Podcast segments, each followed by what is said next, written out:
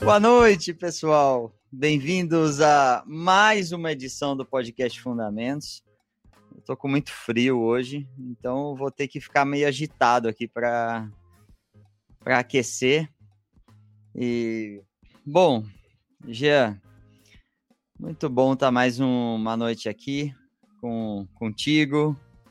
Vanjo outra vez, ele voltou. Ele voltou. Ele que gosta de estar aqui no podcast, então vamos aproveitar, né? Vamos.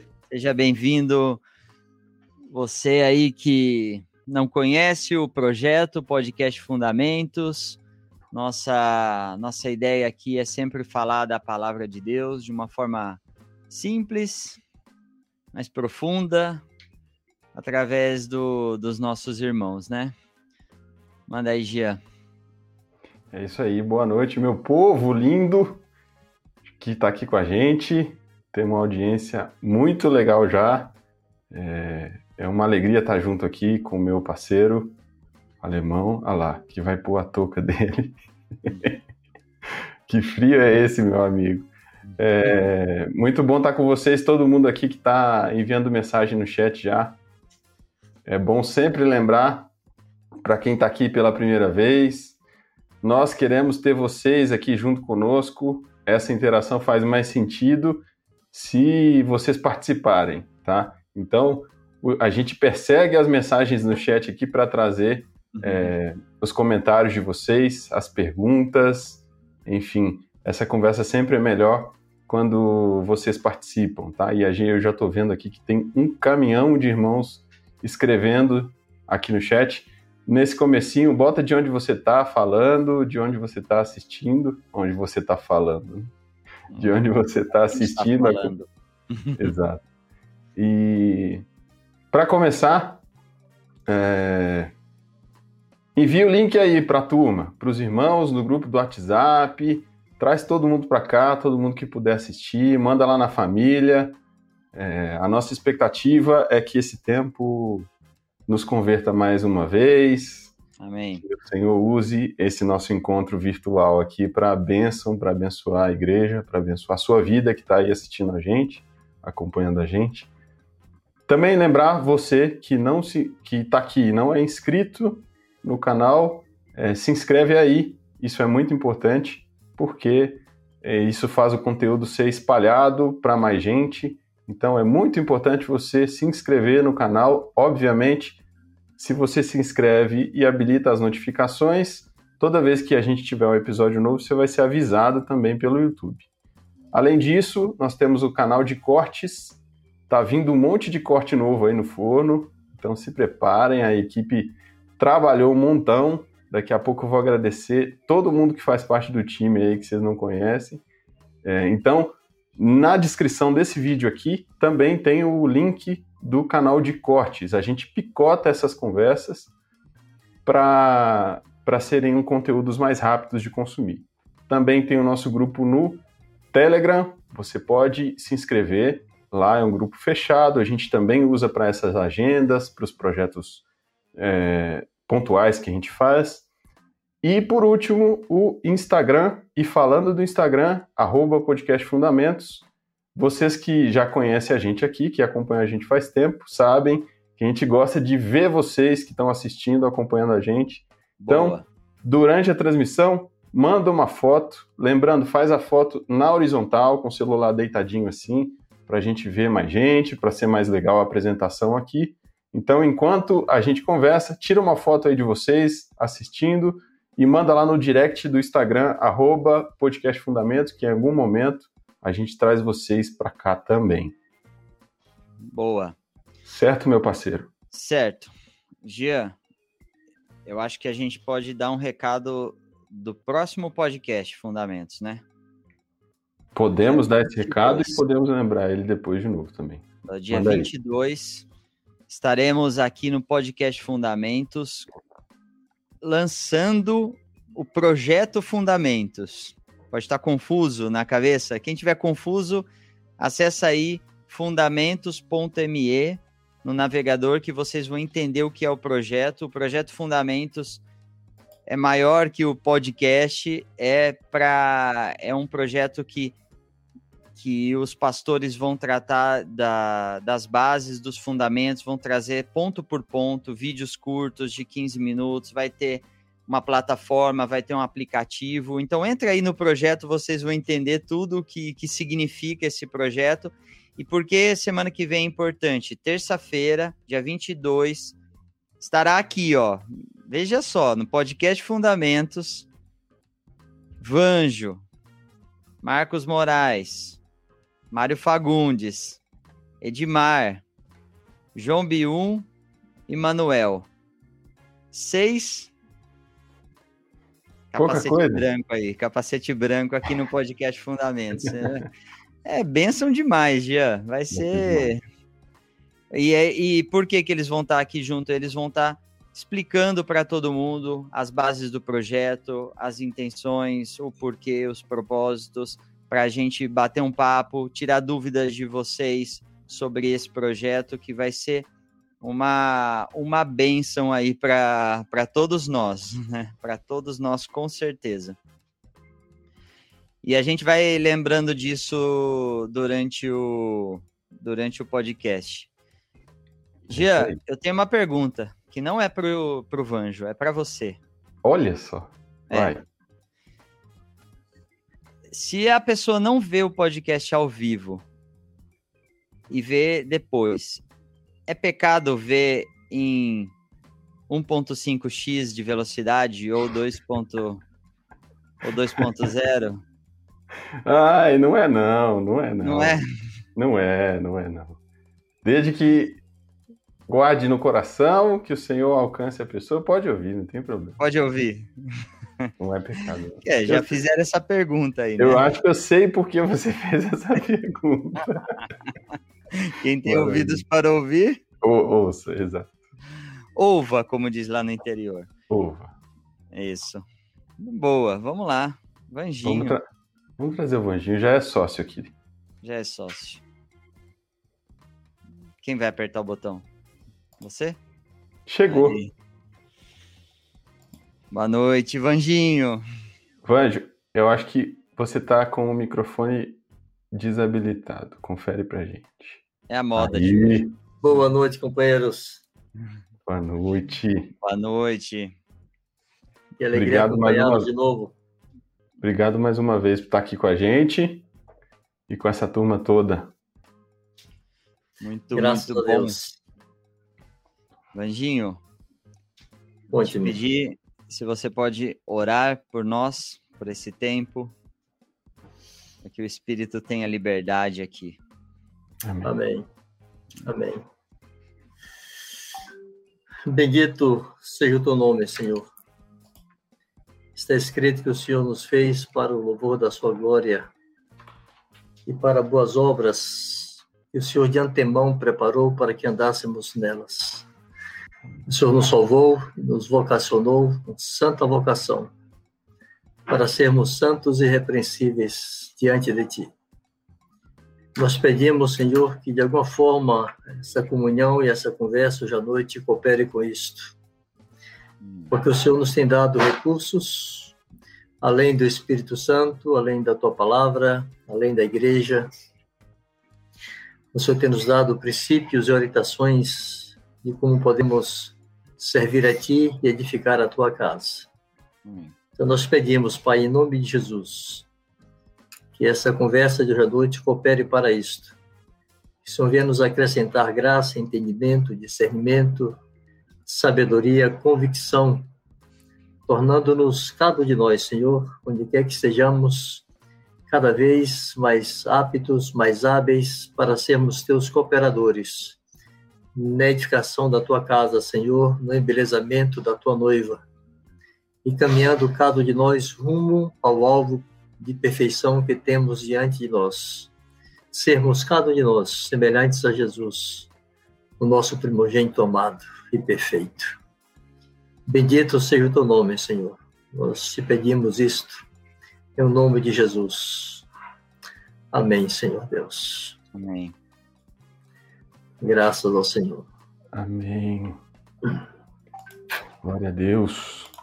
Bom, é, vamos passar um pouquinho é, No chat? alemão, sobre o no chat aqui para ver a galera de onde eles estão acompanhando a gente.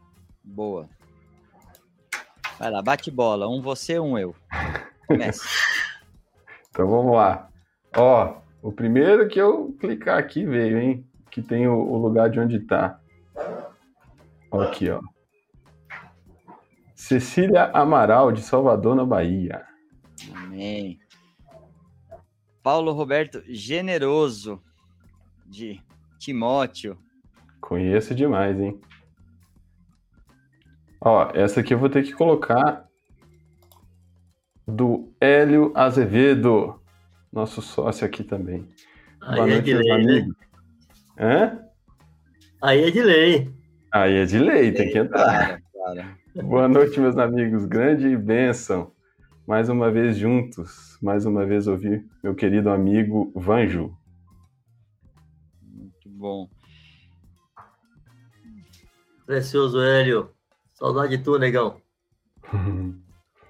Tem mais alguma aí, Libajó? Vamos lá, vamos lá. Da Mary Ju Figueiredo Dias. Deus abençoe esse tempo assistindo aqui em São Bernardo do Campo. Abraços a todos. É muito, é muito edificante assistir vocês. Amém. Muito bom, Ó. um abraço. Opa, opa, deixa eu desligar. Desliguei. Lion Henrique, boa noite, de Itajaí, Santa Catarina. Um abraço, meu amigo. Colocar essa aqui do seu, do seu amigo aí, Vanjo. Cadê? Ô, perdi. É muita mensagem. Não consigo encontrar mais nada aqui. Aqui, ó. Daniel Olha Divano. Anjo, muy amado, quero dejarte un abrazo enorme. No me puedo quedar, pero no quería irme sin verte. El Señor te Que gran gusto ouvir-te, oler-te. Daniel, Deus te bendiga, meu querido. Um abraço, Daniel. Aqui, a Bia Calisto, de Cabedelo, Paraíba. Olha só. Hoje tá bombando aqui. Ó. Pode- Eu, eu escolho um, um É. comentário, ele foge ele, de mim. Ele foge, ele sobe. Bom, é isso, né? Vamos lá. Tem gente de, de Mendonça, tem gente de da Paraíba, gente de Minas, de Paraná, Campina Grande, todo mundo por aqui. Muito bom, muito bom. Benção demais. Vamos lá. Anjinho, Diga, meu companheiro. você já passou por aqui. Quem volta no podcast, aí não, não fala mais do testemunho. Ainda que durante sempre as nossas conversas, os testemunhos vêm, né? De determinadas Uhum. situações, mas aquele testemunho básico da conversão, de como conhecer o Senhor, a gente deixa para os irmãos conferirem no primeiro episódio. Gia, eu vou colocar aqui, ó. Tô colocando no chat o link do primeiro da primeira vez que o Vanjo teve aqui. Por quê? Vamos explicar. Porque a ideia hoje é uma continuação do tema. Então depois, se você não entender alguma coisa, volta lá, assiste. Não agora, agora fica aí. né? Agora você vai. Mas é, mas esse esse esse tema está relacionado com com o que o Vanjo falou aqui, ó. Vamos ver que qual foi a data. Ixi, onde eu vou ver isso aqui? Tá aqui, ó. O alemão virou baiano aí, vixe. É, Gente, ele, Aí é barril dobrado, hein? Aí, no dia 19 de março. Esse foi. Então faz bastante tempo aqui que o Vanjinho participou com a gente. Mas, Vanjo, me fala uma coisa. Antes até de entrar no tema, o que, que motivou recentemente eu vejo que você falou com, com os pastores de Salvador em duas etapas, falou aqui no podcast. Esse vejo que esse tema tá ardendo no teu coração. O que que, que, que motivou seguir falando disso? Não é novidade para ninguém, mas, mas é muito bom os aspectos que você vem trazendo, a, os exemplos práticos, as atitudes de coração. O que que que está no teu coração nesse último tempo para falar desse tema?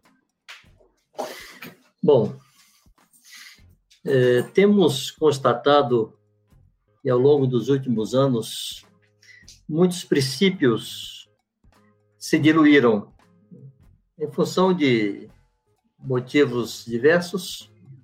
Mário tem falado muito, e esse é um dos motivos, talvez um dos principais. Mário falou muito anos atrás de que, com o passar dos anos e com o crescimento da obra, nós nos distanciamos. Nos distanciamos fisicamente, isso levou a uma consequente é, distância também de mente e caminhava para um distanciamento de coração, que poderia ser fatal.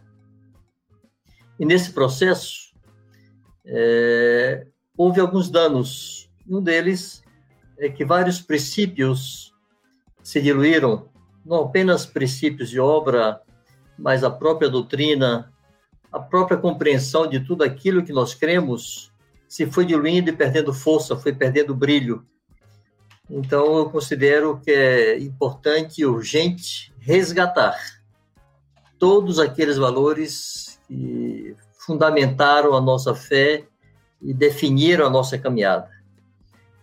Nossa obra está lastreada em termos de estrutura de funcionamento.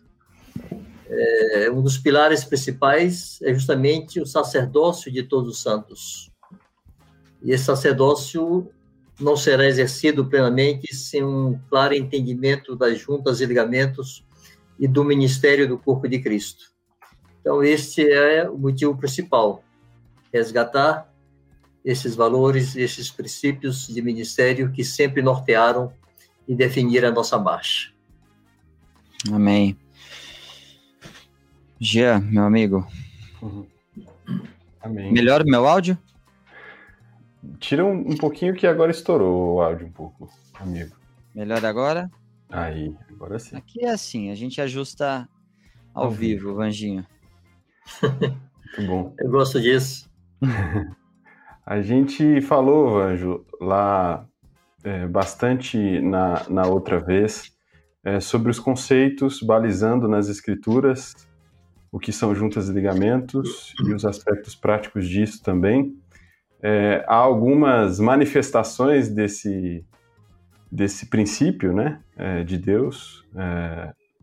A gente, entre nós aqui, há algumas manifestações que são comuns, né, mas é, como, por exemplo, a, a, o companheirismo, a, o discipulado, enfim, essas juntas que, que nós convencionamos, vamos dizer assim, né, como Sim. nomeamos desse jeito, é, e eu acho que ficou para essa conversa um, um, pouco mais sobre a junta de discipulado, né? É, de onde vem esse conceito, é, essa, essa, convenção que, que, que há entre nós de estruturar esse princípio assim, é, nos ajuda nesse sentido assim a estruturar, Vanjo, é, de onde emana o princípio e essa prática está ancorada onde, né? para que não que não fique uma ideia que é uma invencionice ou uma, um, uma moda nova, um negócio, uma onda. Mas de, de onde nós tiramos esse negócio aí? Muito bom, muito bom. Bom, é, eu vou seguindo e vocês, por favor, interrompam e perguntem quando acharem que é próprio, tá? Tá bom. Não me dê muita corda, não, porque senão eu. Mas assim, irmãos, é, da vez anterior falamos muito sobre o, conceito de corpo de Cristo e como seria improdutivo pensar em juntas e ligamentos sem entendermos o corpo. Uhum. Falamos do ministério do corpo de Cristo. as escrituras são muito claras quando falam de juntas e ligamentos. Quando fala de corpo e que esse corpo está unido por juntas e ligamentos e coloca Jesus como sendo a cabeça desse corpo. Eu queria só citar os textos principais que falam sobre isso, uhum. para depois entrarmos na tua pergunta de maneira mais objetiva. Claro. Então, Efésios 4, de 11 a 16, é um texto é, básico para isto, basilar. Aqui Paulo está instruindo a igreja, dizendo que Deus estabeleceu na igreja, é, ele concedeu uns para apóstolos, outros para evangelistas, outros para profetas e outros para pastores e mestres. E diz o motivo dessa turma ter sido colocada aí. O Senhor os estabeleceu para que eles correto ordenassem o corpo, correto ordenassem os santos, ou seja, é, distribuíssem os santos, harmonizassem os santos, vinculassem e relacionassem os santos uns com os outros de tal maneira que eles pudessem desempenhar o seu serviço. Esse é o motivo principal, que os santos desempenhem o seu serviço. E Paulo coloca isso de tal maneira que é uma condição para que o corpo seja edificado. Uhum. Correto ordenar os santos para desempenho do seu serviço, para a edificação do corpo de Cristo. Até que todos cheguemos à perfeita varonilidade, né? Na, na descrição de Paulo aqui, ele fala até que todos cheguemos à unidade da fé e do pleno conhecimento do Filho de Deus, a ser homem perfeito, à medida da estatura da plenitude de Cristo. Quando seguimos lendo o texto, é, Paulo demonstra como é que isso acontece. Me permita aqui destacar o verso 14, que é pouco mencionado quando se fala de juntas e ligamentos, mas o verso 14, inclusive, destaca um dos motivos para que o corpo esteja unido, que é para que não mais sejamos como meninos agitados de um lado para outro, por todo o vento de doutrina, pela artimanha dos homens, pela astúcia com que induz ao erro. Hum. Existem homens equivocados, mas sinceros, ensinando coisas equivocadas, mas são sinceros. E existem homens que são tomados de artimanhas e com as astúcia induz ao erro.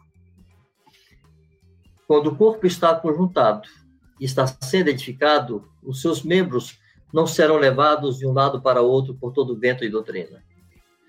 Nós andamos tomando alguns sustos aqui em 2017 por um vento que passou.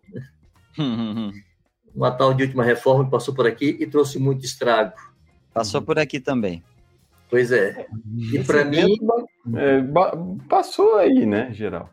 Passou e para mim evidenciou muitas de nossas fragilidades. A uhum. mim me surpreendeu absurdamente. Eu tomei muito susto ao ver que tantos irmãos foram tão atingidos por isto. Porque em meio de todo é, um movimento e uma mobilização e algumas coisas interessantes, havia muitos ensinos danosos e práticas danosas à fé. Pois bem, ele diz: Mas seguindo a verdade e amor, cresçamos em tudo naquele que é o cabeça Cristo, de quem todo o corpo. Eu gosto de destacar, tanto lá em 1 Coríntios 12, como aqui em Efésios, essa expressão todo. Uhum. Porque inclui, não deixa ninguém de fora. Hum. De quem todo o corpo, bem ajustado e consolidado, pelo auxílio de toda junta, segundo a justa cooperação de cada parte, efetuou seu propósito para a edificação de si mesmo e amor. Aqui fica bem indicado a necessidade do corpo estar unido, os membros e todos os órgãos estarem vinculados e bem ajustados, consolidados pelo auxílio de cada junta, de toda junta. Bom, em Colossenses 2, Paulo volta a se referir ao corpo falando de juntas e ligamentos. Vanjo. Diga-me. Posso, posso fazer um acréscimo? Por favor. você falou que gosta desse 16, que fala de todo o corpo, que ele chama a atenção a isso. Eu, eu gosto também de olhar para o versículo 5, que ele vai falar: um só Senhor, uma só fé, um, um, um só batismo, um só Deus e Pai de todos. E aí ele fala: o qual é sobre todos e Aleluia. age por meio de todos e está em todos. Então ele Amém. começa falando da, de, de que está em todos e termina falando que é por todos, né? Muito tudo, bom. ou seja, tudo que passa aí no meio é, é só. Eu também gosto desses cinco para nesse aspecto aí. Exatamente, fortalece realmente. Fica clara a ideia de que Deus não dispensa ninguém. Todos estão incluídos no corpo, todos são úteis, todos podem servir, todos podem cooperar, todos podem dar a sua justa cooperação.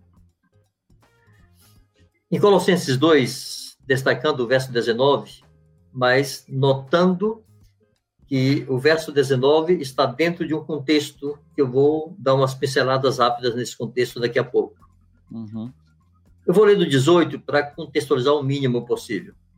Ninguém se faça juiz contra vós outros, com pretexto de humildade e culto dos anjos, baseando-se em visões, enfatuado sem motivo algum na sua mente carnal, e não retendo o cabeça. É gente que quer ser espiritual demais, não espiritual que dispensa Jesus. Não precisa de Jesus. Não retém o cabeça. A cabeça, né? Da qual todo o corpo, suprido e bem vinculado, Paulo estabelece a maneira como esse corpo é suprido. Todo o corpo suprido e bem vinculado por suas juntas e ligamentos. Cresce o crescimento que procede de Deus. Paulo está dizendo, há um crescimento que procede de Deus. Esse Deus que está em todos, que age por meio de todos. Há um crescimento que procede dele, que vem por meio de Cristo e se manifesta na igreja através das juntas e ligamentos. Aqueles que não retêm cabeça, tampouco podem suprir o corpo. Se não retém cabeça, está desvinculado do corpo.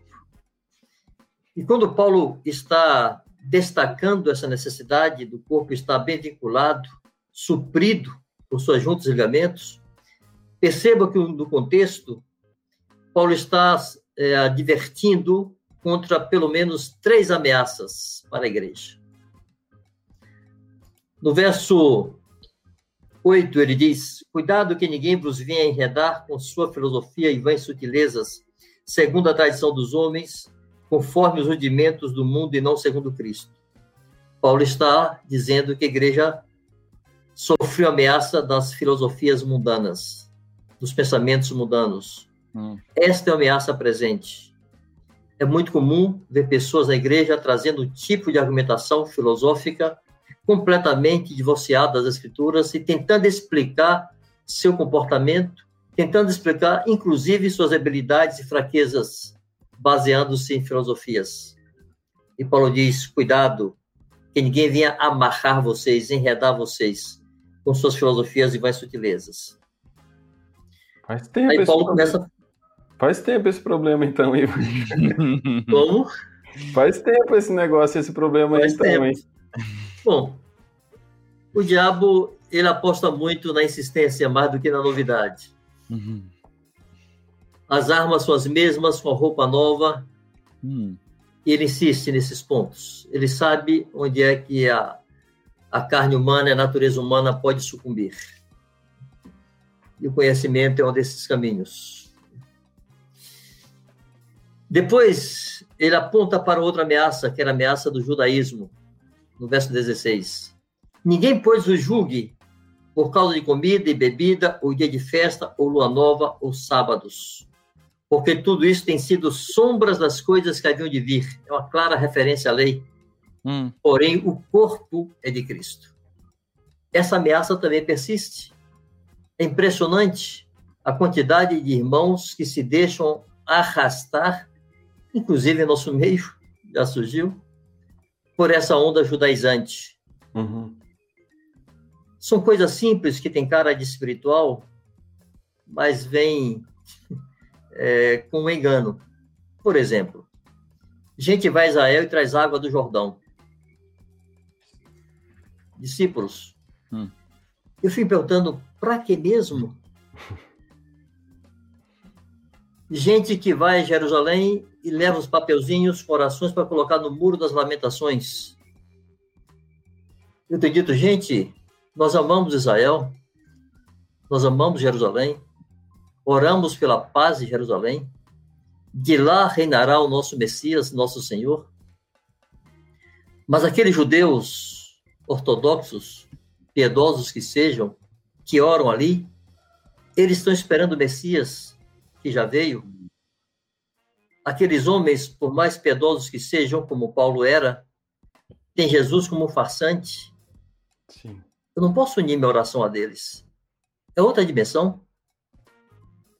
Então, essa ameaça judaizante sempre veio disfarçada de coisa muito espiritual e que agrada a Deus, porque trata do povo judeu, trata do povo que Deus escolheu, trata dos filhos de Abraão.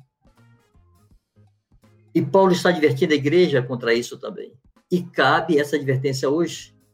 E percebam que uma das coisas que Paulo diz é o seguinte: tudo isso eram sombra das coisas que haviam de vir, mas o corpo é de Cristo. É um corpo que Paulo fala que não tem judeu, nem grego, nem cita, nem bárbaro, nem homem, nem mulher, nem livre, nem escravo. Esse corpo é de Cristo. Todos fomos batizados nesse corpo e unidos a Cristo nesse corpo. E depois ele sinaliza para a ameaça da super espiritualidade. Vanjo. Conte-me. Deixa eu só fazer um comentário antes de você mudar esse tópico, que talvez seja uma, algo que eu percebo, assim. Essa ameaça judaizante, vamos dizer assim, é, para mim também, talvez não sei se é a sua percepção, tem uma, uma conotação de é, autoconhecimento, de, assim, de um nível de, de, sens de inteligência, de capacidade de entender a estrutura hebraica e judaica e tudo mais. Então fica parecendo que é uma fé, é, entre aspas, fé aqui, né? super uhum. é, teologizada, sei lá o termo que, eu, que a gente pode usar. E aí isso acaba por criar pessoas impermeáveis à simplicidade, né? Sim. Porque precisa de, uma, de, um, de, um, de um entendimento, de um ensino do hebraico, do judaico, não sei o quê. E, e aí, eventualmente, isso pode criar um coração que não recebe o trivial, né? O, o simples. Sem dúvida, Jean.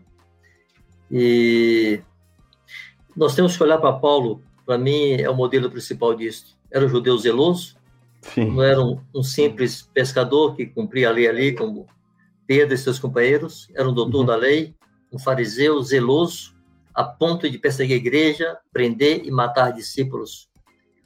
Ele disse que considerou tudo isso como esterco para ter a Cristo. Sim.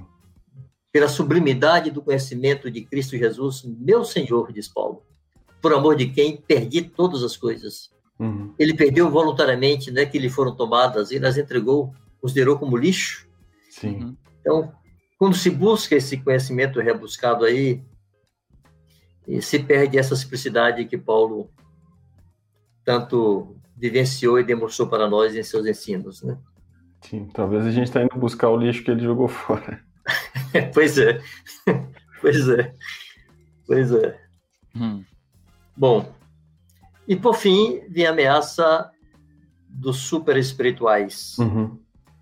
que julgavam todos e baseando-se em visões né?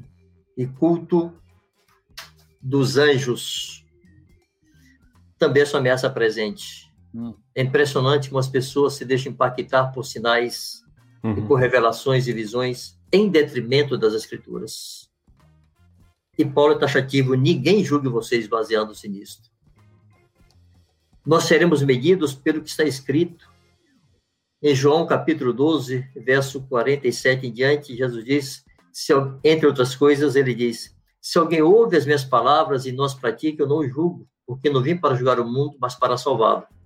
Quem ouve as minhas palavras e não as pratica, já tem o que eu julgue. A própria palavra que tenho proferido, essa julgará no último dia. Então, que ninguém venha querer julgar-nos baseando-se em visões e revelações especiais que tiveram. Na carta aos Gálatas, Paulo chega a dizer: se vier um anjo hum. e pregar outro evangelho que vale desse, seja anátema. anátema. Ou seja, se um personagem humano que diz que jejuou não sei quantos dias, que Deus falou assim, Deus falou assado, abala a fé das pessoas, baseando-se em suas experiências, e se aparecesse um anjo, o que essas pessoas fariam? Alguém teria coragem de dizer, oh, seu anjo, volte para onde você veio, por favor? Se o que você fala contraria o que está escrito, pode voltar para o lugar de onde você veio seja anátema, separado de Deus. Deus não pode negar a si mesmo. Ou recebemos a palavra como inerrante, como inalterada, ou nós estaremos sem rumo e sem leme e perdidos. Sim. Então, Paulo está chamando para isto. Não se deixe julgar por supostas experiências espirituais. Elas cabem, Paulo as teve em abundância, talvez mais do que todos. Sim. Mas elas estão sujeitas ao que está escrito. Elas vêm corroborar e cooperar com o que está escrito.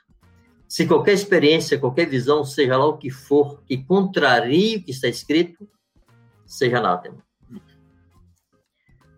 E Paulo fecha tudo isso dizendo que essas pessoas não retêm cabeça, não permanecem unidas ao cabeça. De quem ou da qual?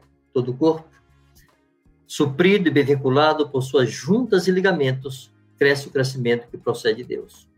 Bom, toda essa conversa comprida é para dizer: juntas e ligamentos é algo absoluto nas Escrituras. Não se pode prescindir, não se pode negar. Paulo condiciona a edificação do corpo a essas juntas, tanto quanto ao fato de estar unido ao cabeça. Fala isso em Efésios 4 e fala isso em Colossenses 2. Ora, a Bíblia é taxativa quanto à existência é, das juntas e ligamentos, mas não normatiza como elas devem funcionar, não diz como é que elas funcionam. Uhum. Então é necessário que tomemos esse princípio absoluto e encontremos formas de torná-lo prático. Quando eu digo que isso é uma convenção nossa, não estou desmerecendo aquilo que por décadas tem sido o nosso suporte na edificação. Sim. O principal suporte da edificação da igreja, que são as juntas e ligamentos. Estou apenas dizendo que esse nosso, essa nossa forma de fazer é uma conclusão que aqueles que nos antecederam nessa obra chegaram e nós concordamos com eles, mas nós não podemos afirmar que a Bíblia diz textualmente que juntas e ligamentos são discipulado e companheirismo. Sim. Diz que o corpo precisa estar unido por juntas e ligamentos. E aquela, aquele paralelo que eu falei da outra vez, Paulo usa uma realidade natural, que é o corpo humano, para uhum. ilustrar uma realidade espiritual, que é o corpo de Cristo. E assim como o corpo humano está unido por juntas e ligamentos e não funciona, não trabalha, não produz, sem isto, os corpos estariam frouxos e soltos, assim é no corpo de Cristo. Então, é necessário encontrar formas de unir esses membros, de vinculá-los de maneira bem definida para que eles funcionem, trabalhem, produzam. Bom, permito-me aqui um exemplo só para ilustrar comparativamente. Se os irmãos que trabalham a chamada visão dos doze, chamado G12, se dentro daquela estrutura e modelo eles garantirem que cada membro vai dar a sua justa cooperação, que todos estarão ligados, unidos e desempenhando o seu serviço, eles terão encontrado uma forma de estabelecer juntas e ligamentos no corpo de Cristo. Nós elegemos o que chamamos hoje de discipulado e companheirismo. Convencionamos e desenvolvemos convicções em cima disso, não baseados no nada, mas lastreados em outros princípios bíblicos, em outras passagens bíblicas, citações, exemplos é, e testemunhos bíblicos. Então, a ideia hoje era tentarmos demonstrar porque cremos e descansamos que o discipulado é sim uma junta no corpo de Cristo. Ok? Amém. Sigo? Se, segue. A embreagem e o freio estão na mão de vocês, viu? Então, então espera. Gia.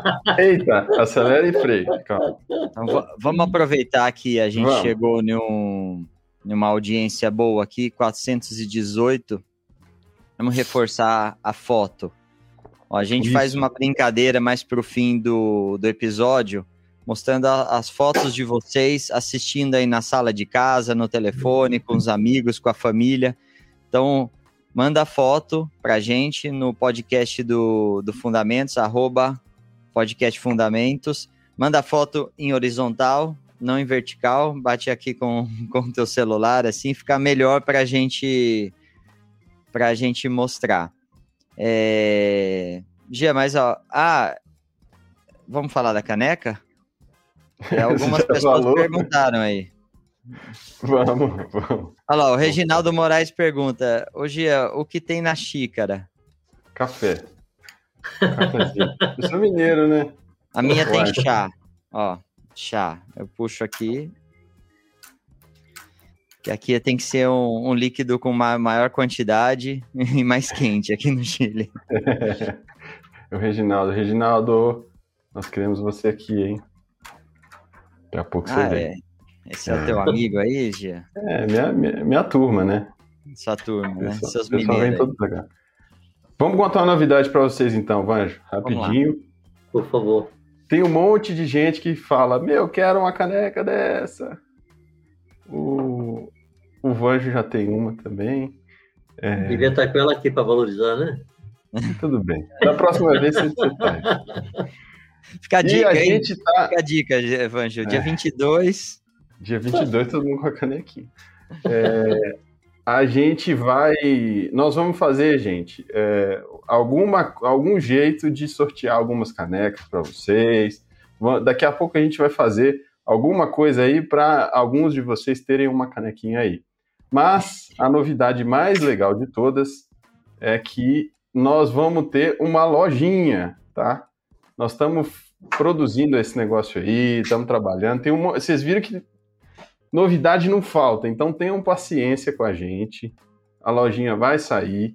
Obviamente, os recursos que, que, que vão vir da lojinha vão servir para essa obra toda, é, para todos os projetos que estão nascendo, para custear esses projetos. Eventualmente, se houver alguma necessidade é, especial, os, o recurso da lojinha vai servir para isso. Então, aguenta aí, vai ter a lojinha do podcast Fundamentos. Uhum. Para aí você vai comprar sua canequinha também aqui, igual essa.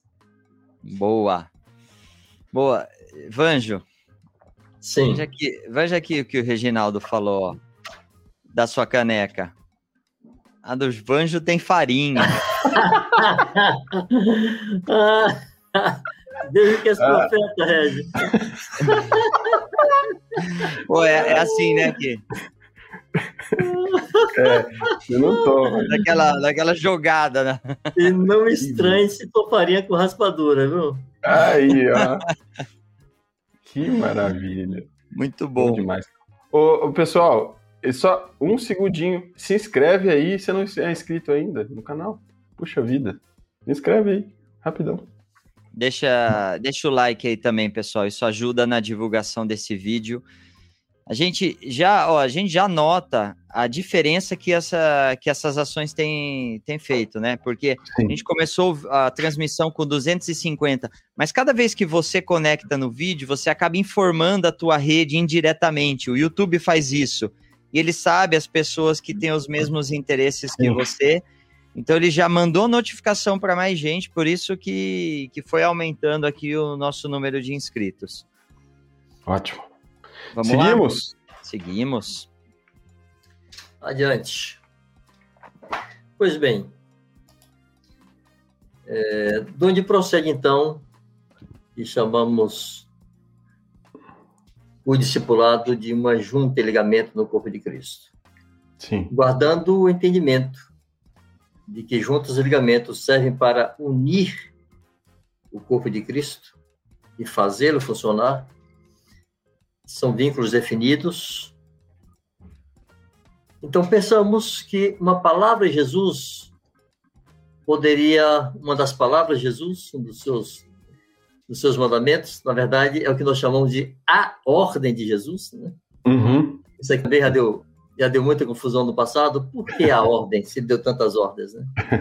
é justamente nesta ordem, Jesus, na qual estão embutidas todas as outras, daí tiramos um entendimento, esse é o texto principal para orientar a nossa convicção de que podemos definir o discipulado como uma junta. Jesus disse assim: toda autoridade me foi dada nos céus e na terra. Ide, portanto, fazer discípulos de todas as nações, batizando-os em nome do Pai, do Filho e do Espírito Santo, e ensinando-os a guardar todas as coisas que vos tenho ordenado. Fica claro, então, que a ordem não encerra no batismo. Não se trata apenas de proclamar o evangelho, fazer discípulos e depois batizá-los. Depois do batismo, é imperativo ensinar a guardar todas as coisas que Jesus ordenou. Então entendemos que aquele discípulo confirmado, maduro, que batizou alguém, está apto para instruí-lo, para ensiná-lo a guardar todas as coisas que Jesus ordenou. Isso não é uma coisa que se faz em uma semana, nem um mês, nem um ano. Por isso entendemos que a junta discipulado é uma junta, sim, que deve permanecer. Há quem defenda de que, com o passar dos anos, o discipulado enfraquece e se torna desnecessário, que isso é apenas para os, os novos. Isso é equívoco. Entendemos que o discipulado é, muda a sua forma de funcionar à medida que o discípulo amadurece, mas ele não cessa.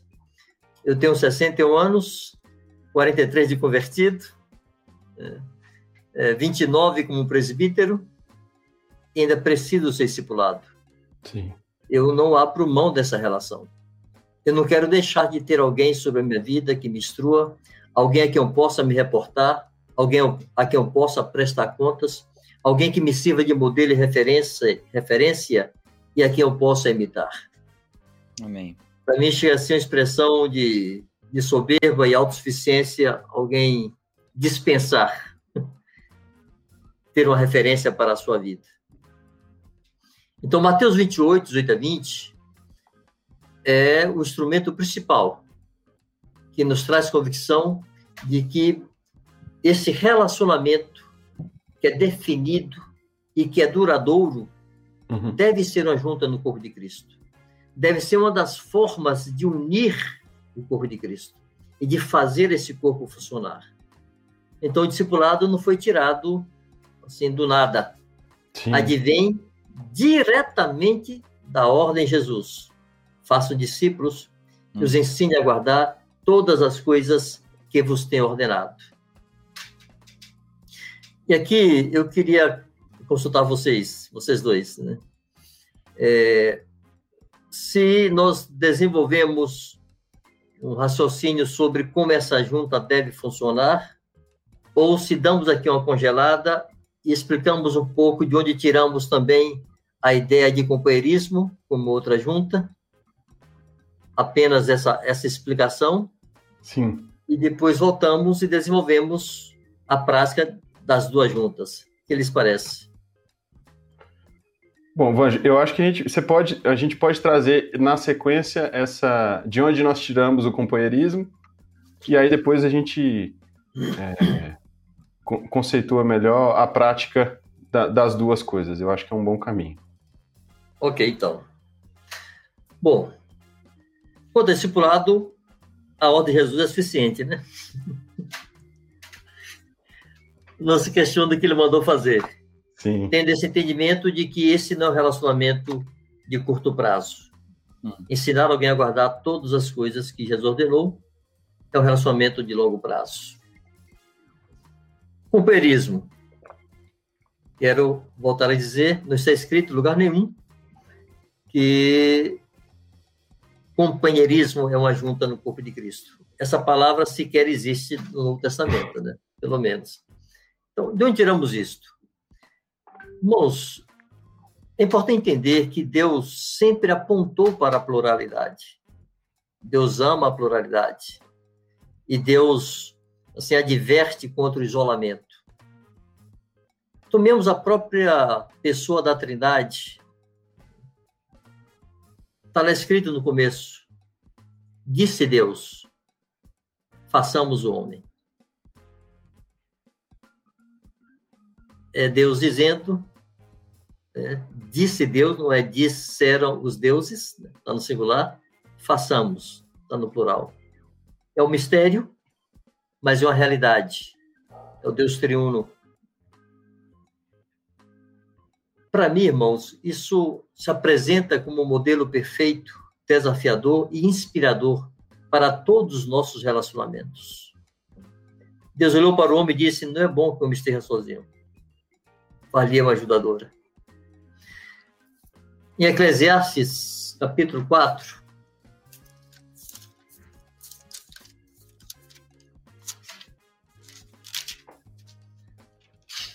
capítulo 4, versos de 9 a 12.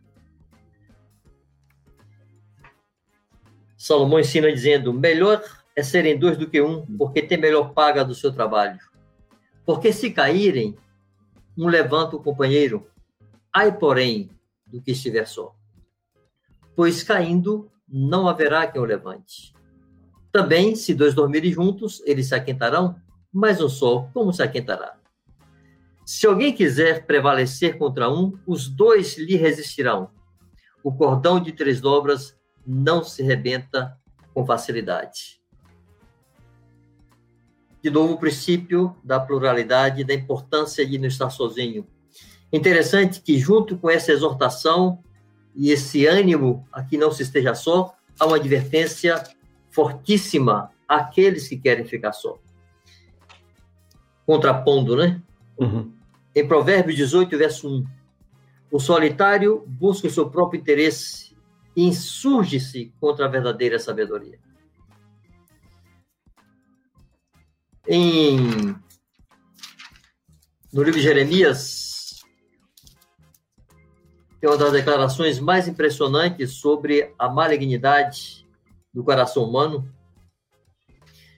Eclesiastes, oh, desculpe, Jeremias 17, verso 9. Enganoso é o coração mais do que todas as coisas, e desesperadamente corrupto. Quem o conhecerá? Irmãos, o meu coração não engana você, ele engana mim. Há uma palavra em Provérbios que diz que aquele que confia no seu coração é insensato. Não sei, eu não quero arriscar aqui agora a referência, não sei se é 26.8, 28.6, é por aí.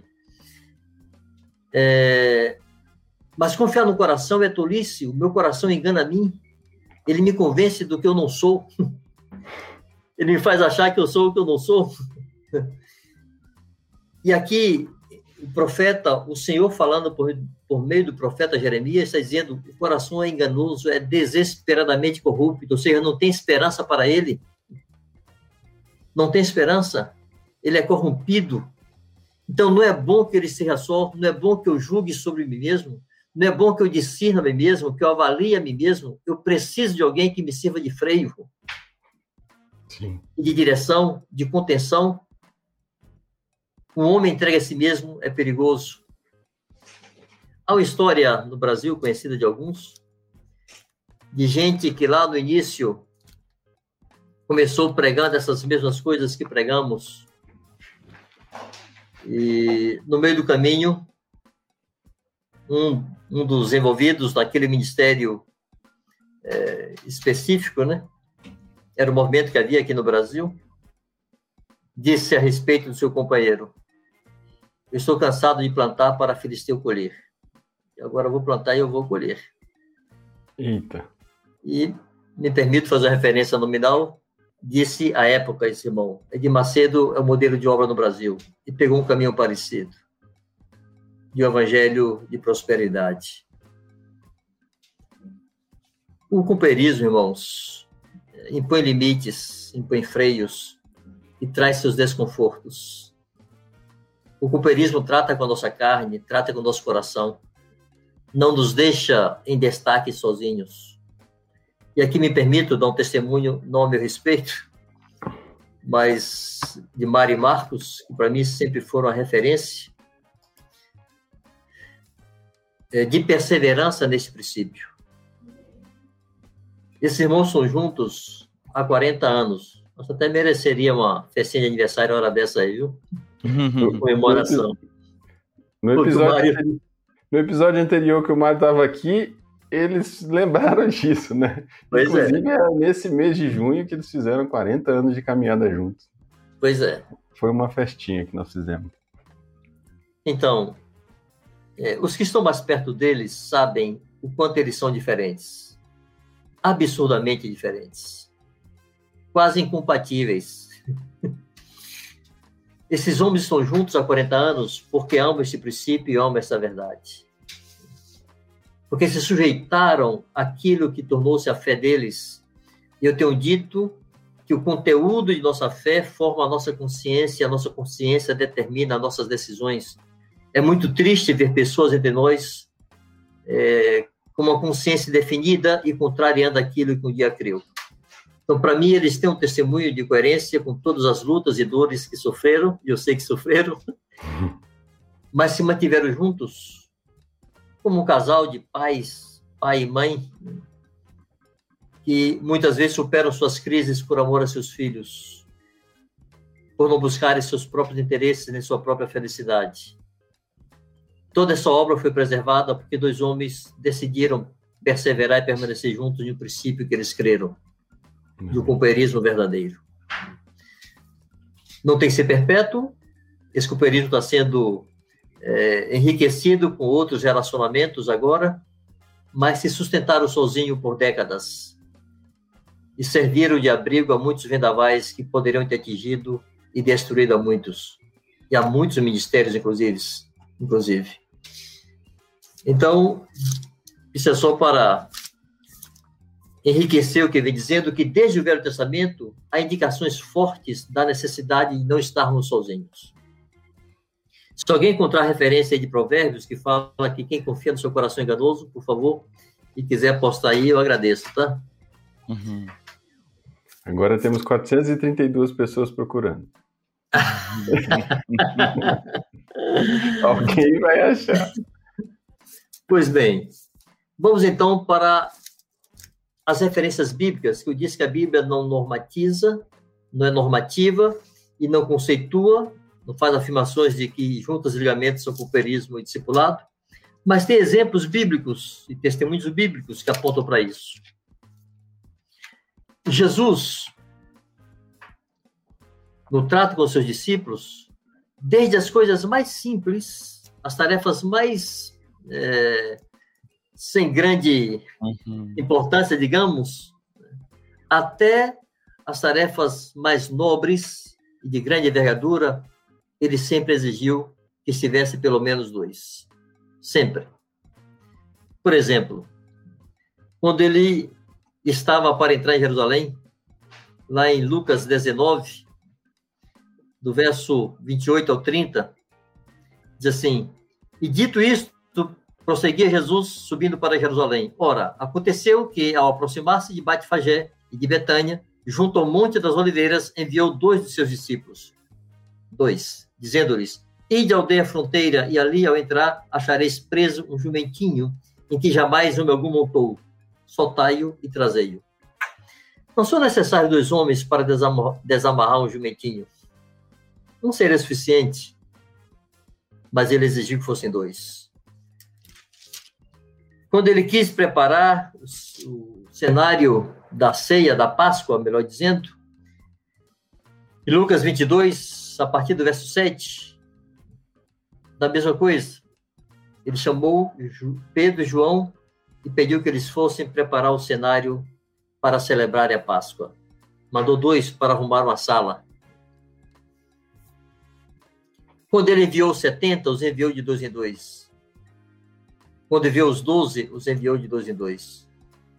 É interessante notar, alguém chamou atenção para isso outro dia, e referindo-se aos 70, que se Jesus enviasse apenas um, ou melhor, de um em um, alcançaria 70 aldeias e cidades. Porque ele os enviou às cidades né, e às aldeias. Hum. Mas enviando de dois em dois, teria alcançado apenas 35. Mas é melhor serem dois do que um, porque se um cair, o outro levanta. E se um for resistido, o outro lhe dá suporte, lhe ajuda nesse combate. Irmãos, é um princípio tão simples, mas tão eficaz. Não estar sozinho. E como isso tem sido negligenciado por tantos ministérios pelo mundo afora. Me lembro da primeira vez que eu estive no retiro com esses irmãos. Eu estava ainda andando com os irmãos Batistas e Marcos. Me chamou para um retiro de pastores. Eu não era pastor, coisa nenhuma. Mas ele me botou lá de gaiato. Eu me lembro do testemunho de alguns irmãos que estavam ali, vários pastores de várias denominações foram convidados.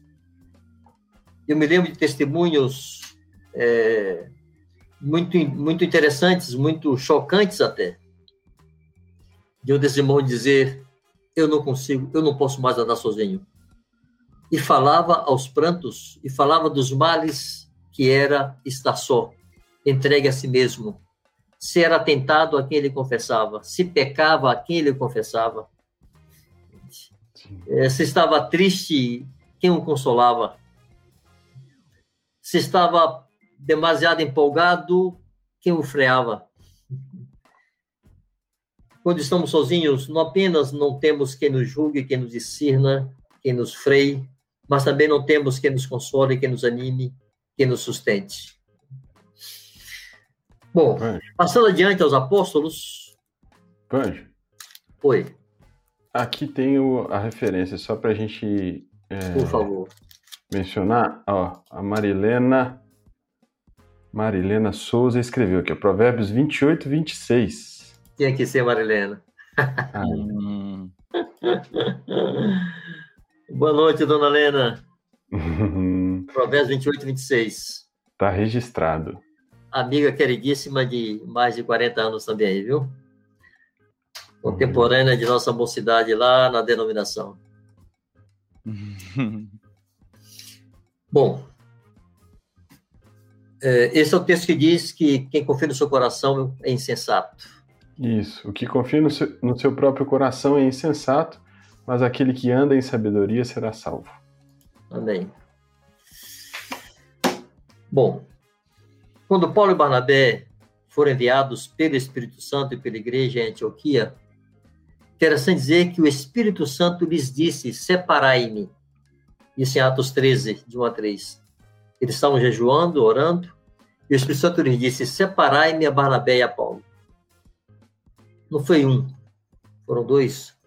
Havia ali cinco presbíteros, né, profetas e mestres, e o Espírito Santo separou dois para a obra que ele tinha designado. E os dois saíram. Quando lá na frente tiveram tensões, tiveram problemas, a tal ponto que se separaram. Interessante que a Bíblia não esconde as coisas feias que seus heróis praticam, né? Uhum. A Bíblia não bota panos quentes nos erros dos seus heróis. E Barnabé e Paulo fazem parte dessa galeria de heróis. Quando eles se separaram, isso não foi bonito. Contudo, não, não ficaram sozinhos. Eles entendiam se por uma questão circunstancial eles não poderiam seguir juntos, sozinhos não ficariam. E se fizeram acompanhar Barnabé de João Marcos e Paulo de Silas. Seguiram em duplas. Esses exemplos bíblicos, irmãos, essas citações bíblicas todas, nos animam a crer no valor e na importância de ter sempre dois. Ninguém está sozinho. Seja para desamarrar, desamarrar o burrinho, seja para expulsar demônios e curar enfermos e anunciar o reino de Deus. Sim. Qualquer manifestação da obra de Deus, como é importante que hajam dois, pelo menos dois. Então, essas coisas nos levaram a desenvolver convicção na necessidade e importância de estabelecer relacionamentos duradouros também, não circunstanciais, que permanecessem, que de fato pudesse ser a expressão de junta e ligamento no corpo de Cristo. Uhum. Eu costumo usar um outro texto, a título de reforço apenas, que é 2 Coríntios 2, versos 12 e 13.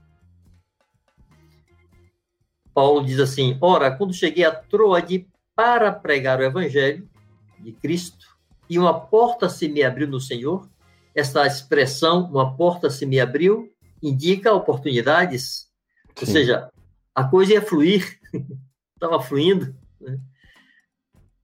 Paulo diz: Não tive, contudo, tranquilidade no meu espírito, porque não encontrei meu irmão Tito. Paulo havia combinado com Tito que se encontrariam em Troade. Ele chegou primeiro, portas se abriram, havia oportunidades, e eles foram para pregar o evangelho, não estariam ali de passagem. Hum. Sim. Ali era o alvo, era, o, era, o, era, o, era o destino deles, iriam se estabelecer, se estabelecer ali por algum tempo para pregar o evangelho, como já haviam feito em outras localidades. Mas Tito não foi. E Paulo disse: aqui eu não fico. Não posso afirmar que o motivo que definiu a escolha de Paulo de, de ir embora foi o fato de estar sozinho. Mas qualquer coisa que se diga será também especulação. Então, especulação por especulação, eu fico com esta. Né? Paulo podia ter outros motivos, preocupação com Tito, Tito adoeceu, porque será? Não sei. Mas o que está afirmado aqui simplesmente é: não tive tranquilidade no espírito, porque não encontrei Tito. Por isso, despedindo-me deles, parti para a Macedônia. Bom, isso aqui só para dizer assim: é melhor que sejam dois do que um. Então, essas convicções, quero repetir, nos levaram a estabelecer como uma convenção nossa, que virou, se transformou em um, em um valor nosso, uhum. em nossa obra, sem o qual não conseguimos mais desenvolver o ministério. Garantir que no corpo de Cristo, pelo menos duas juntas estarão bem definidas. Discipulado, um mais maduro, ensinando o outro a guardar todas as coisas que Jesus ordenou. Companheirismo, dois que envergadura parecida, que possam andar juntos, se aconselharem, se animarem, se instruírem e fazer obra juntos. E aqui, sem falar do que temos chamado de juntas naturais, que são os relacionamentos familiares, Sim. marido e mulher, pais e filhos, os irmãos dentro de uma casa, que também são, são veículos, são vínculos que se estabelecem e consolidam o corpo de Cristo. Amém. Bom, aqui é para dar uma explicação é, breve dos motivos que nos levaram a considerar que discipulado e companheirismo são juntas, são relacionamentos, são vínculos que unem os membros entre si e os fazem funcionar. Sim, Anjo. Tem uma pergunta sobre o tema aqui que eu acho que antes da gente trocar de assunto vale a pena colocar. É... Ó, o Jailson Ferreira escreveu aqui. Alguns se apegam no início da conversão de Paulo que ele começou seu ministério, iniciou seu ministério sozinho, o que poderia esclarecer sobre isso? Não há muita explicitude nas escrituras sobre esse início do ministério de Paulo. É, ele se converteu a caminho de Damasco e lá e já em Damasco ele começa a pregar o evangelho e a, a tal ponto que queriam matá-lo, né? ele incomodou tanto que queriam matá-lo, ele, os seus discípulos né? é, permitiram lá, deram um jeito dele escapar da máscara e fugir. Depois disso, Paulo fala de um tempo que ele passou é, isolado, fala de uma ida ao deserto. Há muitas especulações sobre quando e quanto tempo foi isso. Mas vemos que quando o seu ministério tornou-se mais expressivo, foi a partir de Antioquia. Ele tinha estado em Jerusalém, os apóstolos, alguns irmãos de Jerusalém tinham ficado com reservas com ele, os apóstolos acolheram, Barnabé os apresentou aos apóstolos, E quando Barnabé foi enviado pelos apóstolos de Jerusalém a Antioquia, pega Paulo e leva consigo. Isso nós podemos ver em Atos.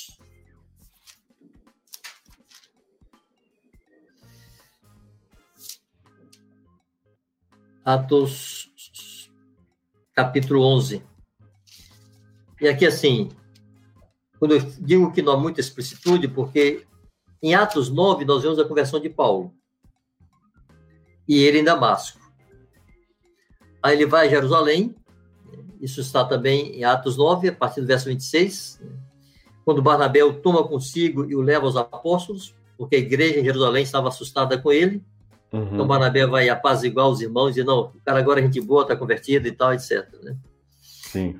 É, depois disso, não se fala do ministério de Paulo. Há um hiato aqui. Alguma luz aparece nas suas próprias cartas, ele faz algumas referências, mas não registro do que ele estava fazendo. Então, em Atos 11, quando a igreja surge em Antioquia, igreja que nasceu pela ação daqueles que foram dispersos pela perseguição do próprio Paulo, Paulo terminou indo pastorear alguns que ele tinha perseguido uhum. em Jerusalém, que foram parar lá em Antioquia. Aí no verso é, 23 ao 26 de Atos 11. Tendo ele chegado, bom, desculpe, verso 22. A notícia a respeito deles, dos irmãos de Antioquia, chegou aos ouvidos da igreja que estava em Jerusalém e enviaram Barnabé até Antioquia. Tendo ele chegado e vendo a graça de Deus, alegrou-se e exortava a todos a que com firmeza de coração permanecesse no Senhor, porque era um homem bom, cheio de, cheio de Espírito Santo de fé, e muita gente se uniu ao Senhor. E partiu Barnabé para Tarso à procura de Saulo. Tendo-o encontrado, levou-o para Antioquia. E por todo o ano se reuniram naquela igreja e ensinaram numerosa multidão. Em Antioquia, pela primeira vez, foram os discípulos chamados de cristãos. Então, assim, a partir daqui, há registros do ministério de Paulo e daquilo que ele fez. Uhum. Então, é, querer usar esse esse parênteses, esse ato aí, onde não há registros claros do que Paulo andou fazendo, acho que não serve para justificar que ele estava sozinho. É, sozinho ele ficou um bom tempo, realmente. Lá em Damasco, ele não ia deixar de pregar porque estava sozinho.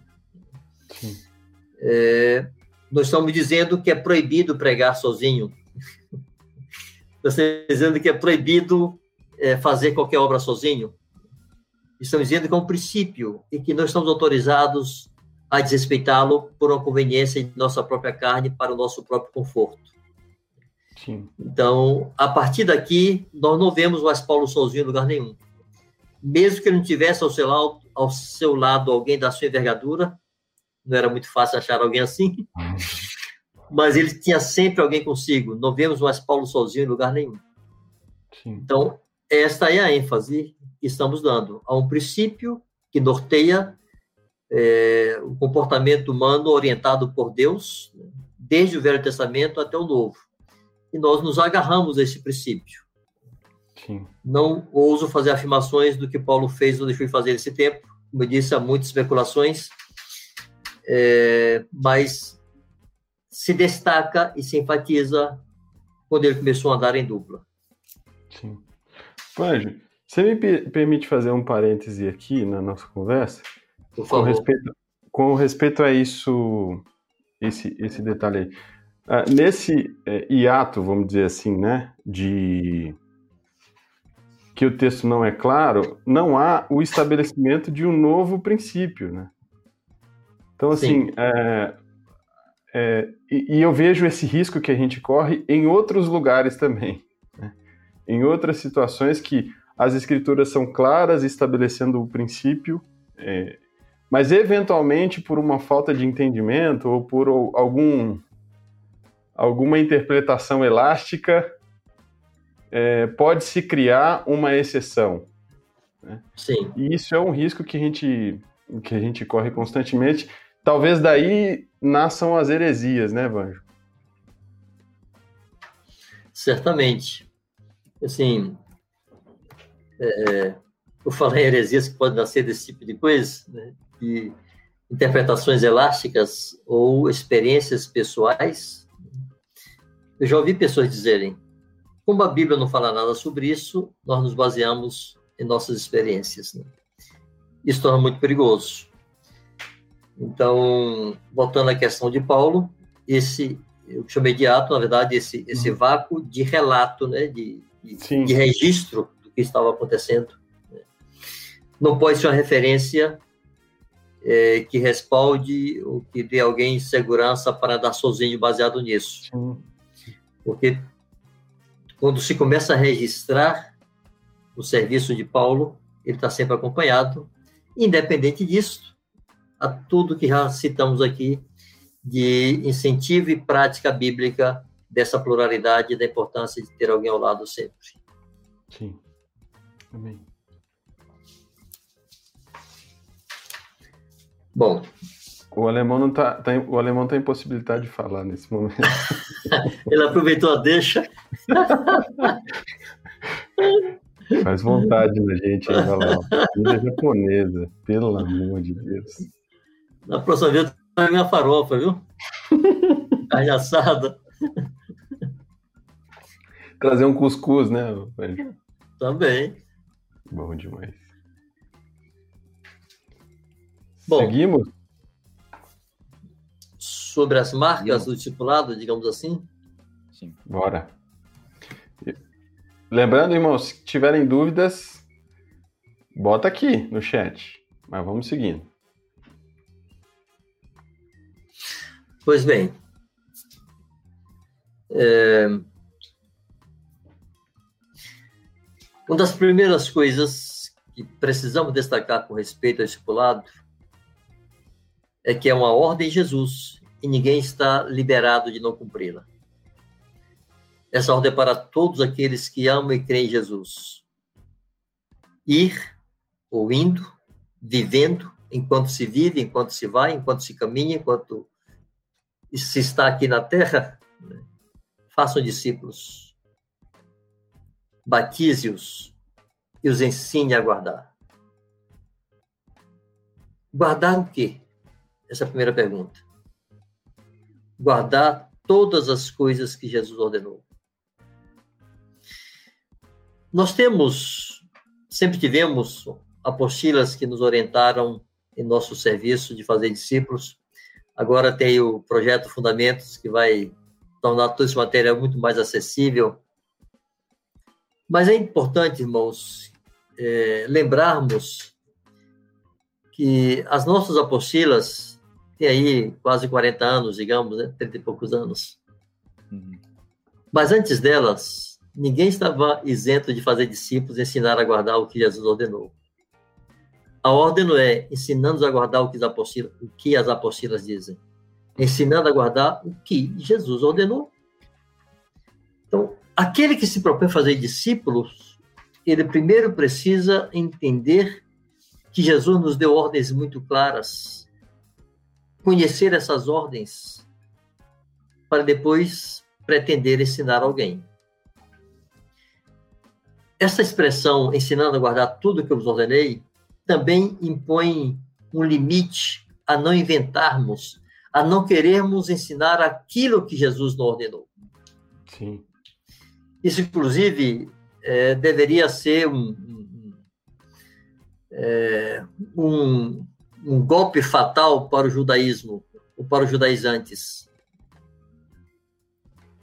Quando alguém se propõe a ensinar o judaísmo, ou judaizar a igreja, está extrapolando o que Jesus ordenou.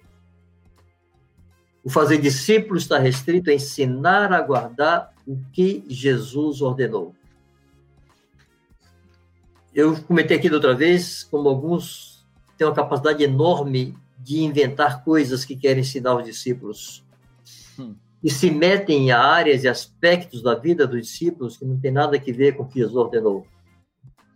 Falamos aqui, até de maneira meio brincalhona, como alguns quer inclusive definir com que cor você vai pintar a casa do discípulo. Né? Uhum. Mas, enfim, Então, tem essa referência clara: ensinar a guardar o que Jesus ordenou. Então, tinha que ser uma tarefa de todo discipulador, de todo aquele que se propõe a discipular alguém. Ir para o Sermão do Monte, folhear os evangelhos, estudar os evangelhos, os quatro, desculpe, o evangelho, né? Os quatro uhum. relatos do evangelho. Sim. Conhecer o pensamento de Jesus, conhecer o ensino de Jesus, é, estar assim, familiarizado com isto, se debruçar sobre isto. Uma vez alguém me, me procurou e disse assim, Vanjo, eu já passei a apostila 1 e 2, faço o que agora com o meu discípulo? Isso, aproveita e ensina o Sermão do Monte.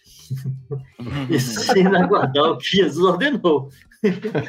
ensina ele a dar, a dar outra face, andar a segunda milha, a perdoar, a orar, a jejuar, a ofertar, sem fazer propaganda,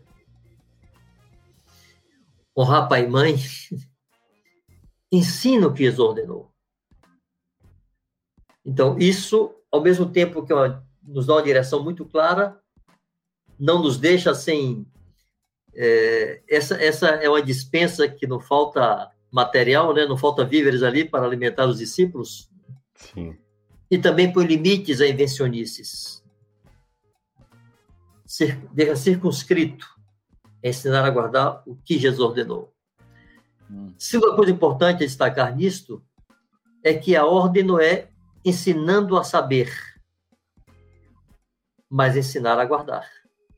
Uhum. Ou seja, ensinar a fazer. Naturalmente, que a ação de ensinar a guardar pressupõe ensinar a saber. Eu não posso praticar o que eu não sei, é, o que eu não entendo. Mas ensinar a saber simplesmente não é suficiente. Inclusive, os fariseus faziam isso com maestria. Em Mateus 23, a partir do verso 1, podemos ler assim: Então falou Jesus às multidões e aos seus discípulos na cadeira de Moisés se assentaram os escribas e os fariseus. Olha só o que Jesus, diz a seguir: Fazei e guardai, pois, tudo quanto eles vos disserem. Os fariseus, irmãos, ensinavam a lei com precisão, com uhum. exatidão. O ensino deles era preciso, era bíblico, era coerente com a lei de Moisés. O ensino, que eles falavam porém não os imiteis nas suas obras, porque dizem e não fazem.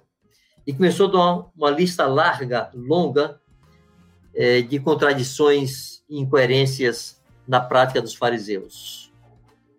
O que Jesus está nos ordenando fazer é o contrário da chamada, assim, entre nós chamada escola farisaica. Ele está dizendo: não é suficiente ensinar a saber vocês têm que ensinar a guardar, ensinar a praticar. Uhum. Aqui, irmãos, há duas condições para que eu possa ensinar a praticar. Eu vou apontar uma terceira mais adiante. A primeira é saber. Então, não podemos nos propor fazer discípulos sem conhecer o que Jesus ordenou. Vamos nos debruçar sobre o ensino de Jesus e conhecer o que, é que Jesus pensa sobre esse assunto. O que Jesus ensinou sobre este outro assunto. Porque quando eu sei o que ele disse, o que ele pensa, tudo que eu penso e sei tem que ser substituído. Uhum. Tudo que eu já ouvi a respeito de qualquer assunto, quando confrontado com aquilo que Jesus fala sobre este assunto, aquele velho conhecimento tem que ser substituído. Então, eu tenho que saber o que Jesus disse. Segundo, eu tenho que praticar o que ele disse. São duas condições que eu não posso prescindir. Sem isso, eu não posso ensinar ninguém a guardar. Então, o discipulado, irmãos, confronta a nós mesmos. Tem que nos trazer algum temor. Se nos propomos ensinar alguém a guardar, temos que nos perguntar: estou guardando? Eu posso dizer, faça o que eu faço? Me imite? Se um de nós não pode dizer àquele discípulo a quem estamos ensinando, faça como eu estou fazendo, não podemos fazer discípulos. E este, este pilar precisa ser resgatado. A necessidade de sermos modelos desafiadores, inspiradores para os discípulos. Não sei, os cinco anos que eu passei no norte da África me trouxeram vários questionamentos. Né? Eu me lembro, quando eu voltei de lá, eu falava muito disso. Eu comecei a questionar muito de nossas práticas e, assim, fugir um pouco daquilo que era uma, uma rotina que nos engolia, né? Tornou-se uma prática cotidiana, estava aí no nosso dia a dia. Eu comecei a me perguntar assim: o discípulo que eu comecei a formar lá atrás, em 1988, o primeiro que eu batizei, eu ainda posso ensinar esse irmão a guardar? Ele ainda me olha como modelo, a referência, desculpem, como modelo, a referência que ele pode imitar? Irmãos, esse discipulado, por isso eu disse antes, esse discipulado não cessa. Porque o nosso aperfeiçoamento não tem limite. Eu estou com 61 anos, eu disse aqui antes, 43 de convertido. 29 de episcopado, e quantas vezes eu me sinto tão desanimado com meus próprios erros? Não quero fazer aqui cara bonita. Eu me sinto constrangido por debilidades que me perseguem, por erros que se repetem. Não há limite para a nossa caminhada. Eu sempre precisarei de alguém que me instrua e eu preciso olhar para aqueles a quem quero instruir e me esforçar para ser para eles um modelo, um modelo referencial que os desafie e que os inspire. Eu quero repetir essas palavras: desafio e inspiração. Então, a escola de Jesus concebe pessoas que estão empenhadas todos os seus dias, ao longo de toda a sua vida, a praticar o que ele ensinou, que ele ordenou. E então, com sua prática, ensinar a outros a praticarem também, a viver essas mesmas coisas. Então, é imperativo que o discipulador possa dizer: faça como eu faço, me imite. Hum. Irmãos, não há nenhuma presunção nem pretensão nisso. Poder falar isso não é julgar-se perfeito, é julgar-se sério e coerente com aquilo que está ensinando. Se alguma área da nossa vida que não estamos vivenciando o que Jesus ordenou, essa área não podemos ensinar a outra a guardar. E precisamos, então, sermos desafiados a praticar essas coisas, para estarmos autorizados a ensinar a guardar. E a terceira condição, qual é? Relacionar intensamente. Não existe fazer discípulo sem relacionamento intenso. E aqui eu quero dizer, irmãos, que eu não tenho é, muitíssimas sugestões práticas né? em orientações assim mágicas. Eu sei que a vida atual é uma vida louca, ainda mais nessa pandemia.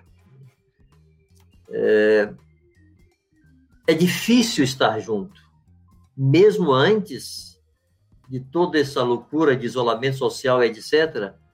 A vida está muito corrida, as pessoas gastam muitas horas em seu trabalho, em seus estudos, não é fácil estar junto, é necessário um exercício de vontade. Por isso é tão importante que os discípulos tenham forte convicção no seu homem interior, entendam que isso é o que Jesus nos confiou fazer: pregar o evangelho, fazer discípulos, batizá-los, ensiná-los a guardar. Quando entendemos isso, nós buscaremos nós mesmos em oração, buscando conselhos de um e de outro, nós encontraremos formas de relacionar com os nossos discípulos. Porque sem relacionamento, irmãos, não se transmite vida. Conhecimento, instrução, ensinar a saber, se pode fazer por aqui, por um vídeo. Ensinar a guardar, não. Hum, ensinar a guardar, você tem que estar perto para ver. E aqui eu queria citar algumas referências bíblicas que também norteiam essa nossa condição e ensino. Vocês, por favor, interrompam quando achar melhor, tá? Tranquilo, vai. Estamos explorando a terceira condição para fazer discípulos. Sim. A primeira é saber o que Jesus ordenou. A segunda é praticar o que Jesus ordenou. A terceira, relacionar intensamente com aqueles a quem queremos ensinar a guardar. Sim. Marcos 3, versos 13 e 14. Depois subiu ao monte, chamou os que ele mesmo quis e vieram para junto dele. Então designou doze para estarem com ele e os enviaram a pregar. Irmãos, eu imagino que quando Jesus disse aos discípulos, ide, portanto, fazer discípulos de todas as nações, batizando-os e ensinando-os a guardar, os discípulos entenderam perfeitamente e automaticamente o que é que Jesus queria dizer.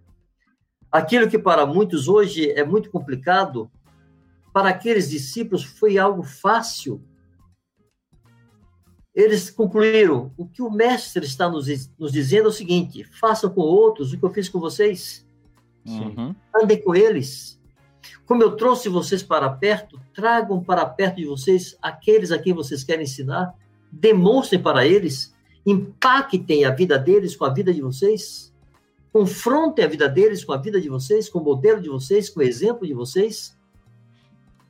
Assim como Jesus chamou para estarem com Ele, assim devemos fazer. Quem não está pronto a abrir a sua casa perder sua privacidade, ser incomodado a qualquer hora do dia e da noite, não se propõe a fazer discípulo. Não pode ser um faz de conta, irmãos. Essa é uma das coisas que tem enfraquecido tanto a, a obra que o Senhor nos confiou. O discipulado transformou-se em reuniões, o fazer discípulo transformou-se em reuniões de discipulado. E agora, com isso de, de videoconferência, as pessoas se acomodaram, se acostumaram me desespera saber que os discípulos não estão mais desejosos de estarem juntos, que aceitam estar distantes e se conformam com isso e acham bom. Eu quero lhes dizer que é impossível fazer discípulos sem relacionar. Não se pode ensinar a guardar com um discurso. Se ensina a guardar guardando. Se ensina a servir servindo. Se ensina a perdoar perdoando. Se ensina a orar orando se ensina a pregar pregando. E como os discípulos aprenderão isso se não andam conosco e nos veem, não nos veem fazendo isto? É, quero pegar algumas. Bom, eu vou citar as outras referências bíblicas, depois Sim. quero entrar em alguns exemplos práticos. Uhum. 2 Timóteo 2,2. E depois já podem deixar anotado aí, 2 Timóteo 3, de 10 em diante. 2 Timóteo 2,2. E o que da minha parte ouviste através de muitas testemunhas, isso mesmo transmite a homens fiéis e também idôneos para instruir a outros. Primeiro, para o Timóteo, o que ele, da parte de Paulo, ouviu, através de muitas testemunhas.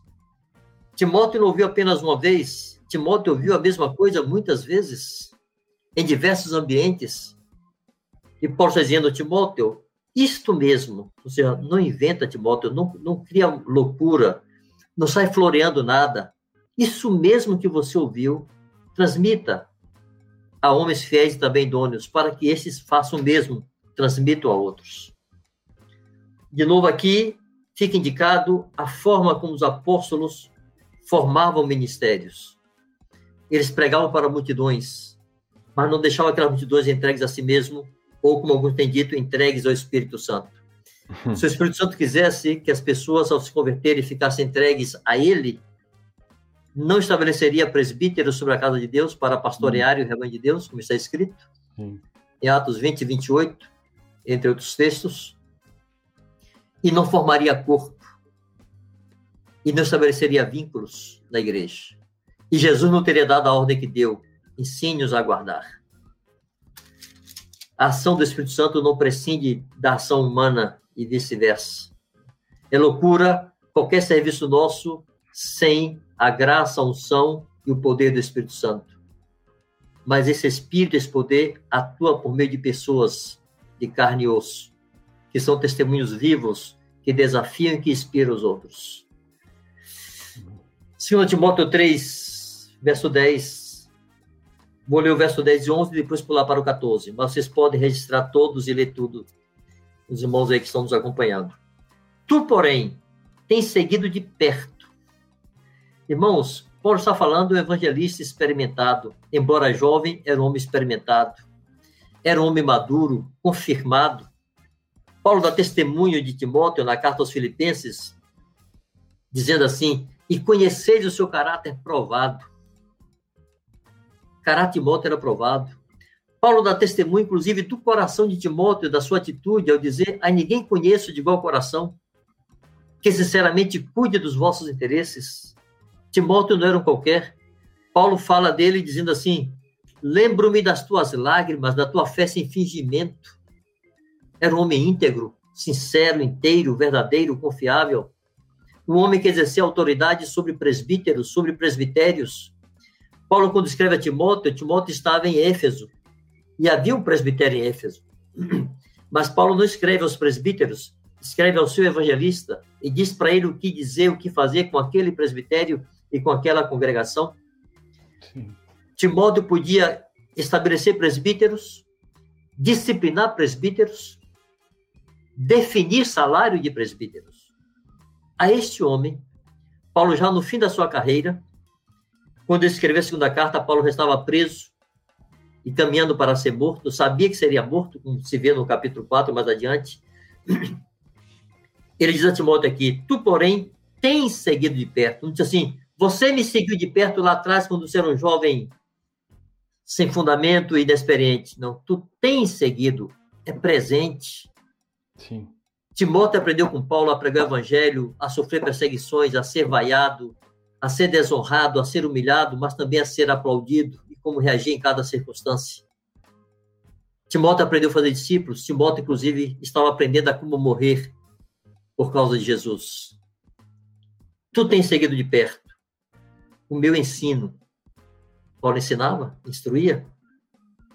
Mas percebam, parece interessante, eu quase sou levado a acreditar que, no, que essa palavrinha vem em seguida aqui de propósito, né? Tem seguido meu ensino, vírgula, procedimento. É como se pode dizer assim, Timóteo, você ouviu o que eu disse, está lá em, no capítulo 2, verso 2. Uhum. Mas você viu o que eu fiz. Uhum. Você seguiu meu, meu ensino, você seguiu meu procedimento, você seguiu meu propósito, você sabe que eu caminhei com o alvo definido que eu queria alcançar, você acompanhou minha fé, minha longanimidade, amor, perseverança, as minhas perseguições e os meus sofrimentos, começa a dar uma lista desses, desses sofrimentos, que variadas perseguições tenho suportado. Irmãos, isso é fazer discípulos. Não é sentar e fazer um estudo bíblico. É relacionar intensamente, deixar-se ver e poder dizer: você tem seguido de perto. No verso 14 ele diz: Tu, porém, permanece naquilo que aprendeste, e de que foste inteirado, sabendo de quem o aprendeste. Irmãos, eu sei de quem aprendi. Naturalmente, irmãos, que muitas mãos tocaram a minha vida. Deus usou muita gente para me formar, para me instruir ao longo da vida. Mas tudo que diz respeito a esse nosso entendimento de fé e de obra, eu sei quais são minhas referências. Eu posso listar os homens de quem eu recebi. Paulo está Timóteo, permanece naquilo que aprendeste e de que foste instruído, sabendo de quem o aprendeste. Não é, não é raro muitos me verem citar nomes como Marcos, Benito, foram homens que marcaram a minha vida, a minha história, com seu ensino, com sua prática, com seu modelo, entre outros. Me refiro com mais frequência a esses dois por terem sido meus discipuladores diretos. Mas posso botar nessa lista aqui Sérgio Avilés, Mário Fagundes, Daniel Divano, nosso saudoso Ivan Baker, entre outros. Sem falar de discípulos mesmo, que tem sido para mim inspiração também. Mas, enfim, irmãos, é importante saber de quem recebemos. não desconhecido que você vê na internet, não alguém de quem você leu um livro e você nunca viu nem sabe quem é. É alguém que você conhece, inclusive, as habilidades, as fraquezas, as lutas, as dores, as angústias, o pranto, as alegrias, as ações de graça. É gente que você apalpa. Isso não pode se perder entre nós. Foi isso que formou minha vida. Foi isso que desenvolveu convicções em mim. Não foi um sermão, não foram pregações. Pregações, pregadores, assim, bons pregadores, eu conheci muitos. Bons livros, tem aos montes. Pessoas para imitar são poucas. E me desespera pensar que isso se está diluindo entre nós. O peso e o valor de ser um modelo que desafie, não de sermos perfeitos. Sim. Ao contrário, deixar os discípulos verem nossas habilidades, nossas fraquezas mesmo, frequentarem nossas casas, uhum. verem nossas lutas e nossas dores, isso forma vínculos verdadeiros. Isso forma juntas que sustentam o corpo de Cristo. Panjo. Diga, meu irmão. Deixa eu aproveitar essa, essa fala sua aí para fazer uma pergunta que já estava na minha mente. É... Talvez valha a pena a gente explorar um pouco mais esse assunto. É... Talvez pode ficar na ideia ou na nossa mente de que quem instrui ou quem cuida de alguém precisa ser alguém que é perfeito, entre aspas, assim, né? Alguém que domina, é, é aquela pessoa é, a qual o discípulo vai recorrer para aprender sobre tudo, para perguntar sobre tudo, para ter direção sobre todas as coisas, para ter ensino sobre tudo. E, e, e, a gente corre o risco de alguém que se vê nesse processo de formação, de, e, e, na verdade todos nós estamos nele, né? Ninguém, ninguém alcançou a perfeição, mas alguém pode se sentir desestimulado por ver em si mesmo é, coisas que, que precisa melhorar, que precisa avançar, que precisa crescer, é, com medo, eventualmente, de isso ser transmitido ou disso aparecer. Né?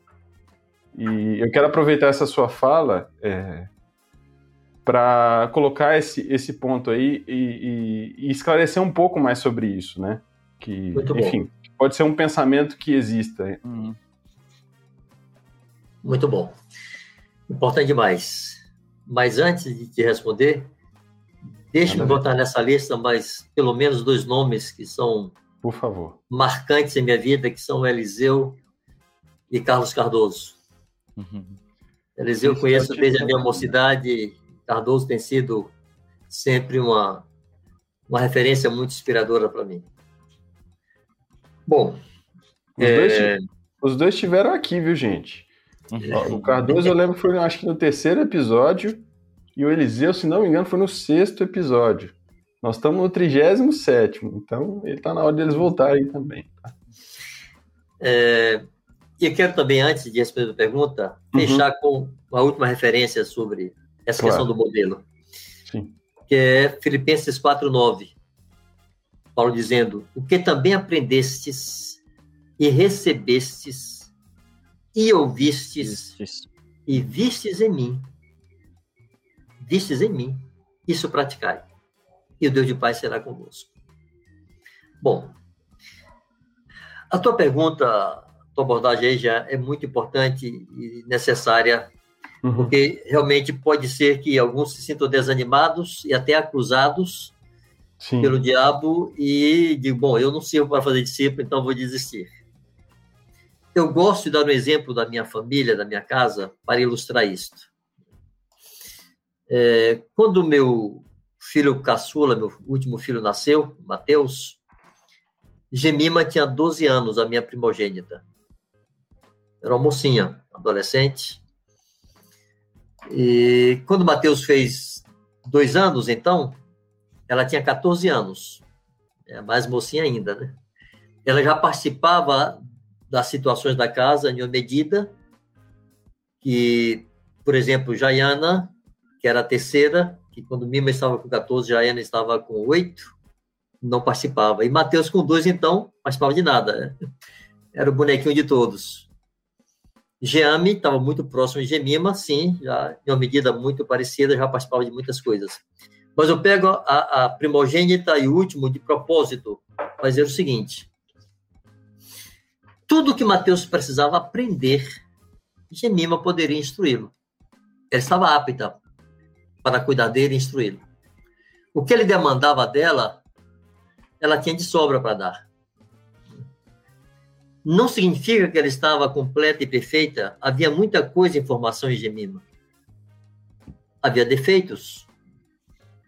Talvez ela não pudesse, então, por exemplo, discipular Geame, que era coladinha com ela e já enxergava muito os seus defeitos. Mas ela podia discipular Mateus, ela podia discipular Jaiana, por assim dizer. O que eu quero dizer com isso, irmãos? Que existem níveis de maturidade e existem níveis de demanda e de exigência. Então, o que se requer do discipulador é coerência. Você não tem que saber tudo. Eu não sei tudo. Eu estou aprendendo até hoje e muito, e com muita gente. Uhum. E você não tem que ser perfeito em tudo. O que o teu discípulo precisa ver é que você não está conformado com suas debilidades e limitações. Ele pode ver teus erros. Uhum. Os discípulos que andam comigo conhecem meus erros. Meus filhos conhecem meus erros. Minha esposa conhece meus erros, talvez mais do que qualquer outro. Mas todos estes sabem, desde os discípulos, passando pelos filhos, por minha esposinha, que eu não estou satisfeito com a vida que alcancei eu persigo angustiado no alvo que ainda não alcancei. E teu discípulo percebe isso em você. Essa coerência de que não é um discurso vazio, hipócrita, fingido, nem o fariseu que vai para a praça orar com as mãos para cima, mas não está disposto a cumprir aquilo que exige dos seus aprendizes. Sim. Pode até ser que coincida erros teus com os erros dos discípulos e vocês chorem juntos, buscando superar aquelas deficiências. Que precisamos de pessoas inteiras em seus corações, hum. que amem o mandamento do Senhor e queiram cumpri-lo, que coloquem isto, a vontade de Deus e o mandamento do Senhor, acima de seus próprios caprichos e de seu próprio orgulho e de sua própria vontade. Amém. Mas não se exija ser perfeito para instruir se exige a coerência e se exige a integridade. Amém. Deixa eu contar um testemunho pessoal, Vanjo, disso. É... Por um tempo, é... eu trouxe, esteve aqui na minha casa um, um, dos, um dos rapazes que eu cooperei, o Carlos, né? Ele deve estar por aí acompanhando a gente. Uhum. E eu me lembro que foi que a gente teve uma situação muito peculiar é, a gente estava indo para o trabalho e ele ia comigo de carro. E foi um dia que eu estava, acho que eu estava atrasado para aqui em São Paulo. A gente sabe que trânsito é uma coisa comum. E eu estava com o horário justo para chegar no trabalho e, enfim. E aconteceu uma situação no meio do caminho que eu tive que voltar para casa. E, e eu fiquei muito irado, irritado com aquela situação. E, e tive uma expressão de ira no carro com ele. Não com ele especificamente, mas com a situação. Ele no testemunhou minuto... isso. Hã? Ele só testemunhou isso. Ele viu essa situação. No minuto seguinte, obviamente o Espírito Santo falou assim: Ei, rapaz, pra que isso? E eu me, assim, falei, meu Deus, que, que carnalidade, e pedi perdão a ele, pedi perdão pela situação. Mas eu vi que isso ficou muito marcado nessa minha história com ele, assim, essa situação ficou muito gravada na memória dele e minha. É, como uma situação de, de, de carnalidade e como uma situação de arrependimento. De pronto, eu precisava, porque obviamente não tinha alternativa, eu precisava pedir perdão, me arrepender E, e, eu sempre lembro disso com muita vergonha quando a gente está junto, porque ninguém deve se vangloriar dos seus próprios defeitos, né? É, mas foi uma experiência muito marcante para nossa relação de amizade, né? Muito. De ver, poxa, é, eu não tô, eu tô tratando com uma pessoa que também tem dificuldades e que precisa uhum. de até de oração para vencê-las. E pode ser suporte, pode ser apoio. Então, eu estou trazendo aqui uma situação é, pessoal para animar também né, os irmãos nesse relacionamento. E, de novo, nós somos muito amigos, é, a gente criou uma relação muito próxima, e eu acho que essas expressões da vida comum vai nos ligando, vai tornando a nossa junta forte e firme né, e resistente. Enfim. Vá se dando conta que todos temos fraquezas, debilidades, enfrentamos as mesmas lutas. Inclusive, se pode ensinar o caminho para superar essas debilidades. Né? Sim. Amém. Pois bem, é... não é raro é... em conversas e até ministrando. Outro dia eu estava ministrando para os irmãos aqui na cidade, interior da Bahia, e um dos presbíteros lá, que é alguém que anda comigo há muitos anos, eu citei, assim, como uma, uma, um aspecto né, da, da, é, do testemunho que alguém pode dar, falei sobre hospitalidade, uhum. e ele se lembrou de uma situação que tinha ocorrido comigo, e eu não tinha a menor lembrança. Uhum. É, é muito comum ver discípulos evocar situações passadas que eles estavam comigo e da qual não tenho a menor lembrança. assim, são coisas que você não percebe, mas vai marcando a consciência dos discípulos. São coisas simples do cotidiano. É, outro dia, outro dia não, tem bastante tempo, eu disse para Marcos assim, disse, Marcos, é, eu me lembro pouco das vezes que eu sentei contigo para ser instruído, assim, um estudo bíblico. Ocorreram, mas não foram as, as situações que mais me marcaram. Isso, mas eu me lembro de muitas situações andando contigo que passaram despercebidas a você, mas foram marcantes para mim. Em viagens, em retiros, em tua casa, em encontros nossos, em situações concretas da vida, do ministério, do serviço. Então, eu queria é, destacar isto, essa, que eu chamei de terceira condição para o fazer discípulos. Saber Jesus ensinou, ordenou, praticar e relacionar, conviver intensamente. Bom, é, um outro aspecto que eu poderia e gostaria de destacar sobre o fazer discípulos ainda, irmãos, se tempo houver, não sei como é que anda aí o horário. O horário, o, a, a turma torce para virar amanhã. Bom, então, então vamos, vamos nessa. Diga aí, povo. Escreve aí se a gente continua ou se a gente termina. Vai, vamos ver o que o povo diz. Mas vai, vamos seguindo por enquanto, Vanjo. Ok. É, outro aspecto que eu quero destacar é a atitude do discipulador. Assim, recapitulando, falamos que, baseando-nos na ordem de Jesus, em Mateus 28, que temos que ensinar a guardar o que ele ordenou, ou seja, não inventar, não sair criando coisas extras, nos ater ao ensino dele. Jesus ordenou, Segundo, é ensinar a guardar, não ensinar a saber apenas, mas ensinar a guardar. E que o ensinar a guardar exige três condições: saber, praticar e relacionar. Bom, nesse relacionamento intenso, é importante ter atitude que corresponde. E aqui também Jesus é o nosso modelo. Eu, que, eu faço questão de falar desse aspecto, irmãos, dessa atitude, porque é, tem sido muito comum um exercício de autoridade imprópria e ilícita nessa junta discipulado. Hum. Infelizmente, é, nós temos má fama em alguns segmentos no Brasil, até entre alguns que ensinam coisas parecidas, que falam de propósito eterno, que falam de evangelho do reino, que falam de juntos e ligamentos, e das igrejas nas casas, etc., que receberam é, da mesma fonte que nós, né, que são dos nossos irmãos argentinos, esse entendimento e visão. Entre alguns desses amados, nós temos a má fama de sermos dominadores. E essa má fama, infelizmente, não é sem motivo.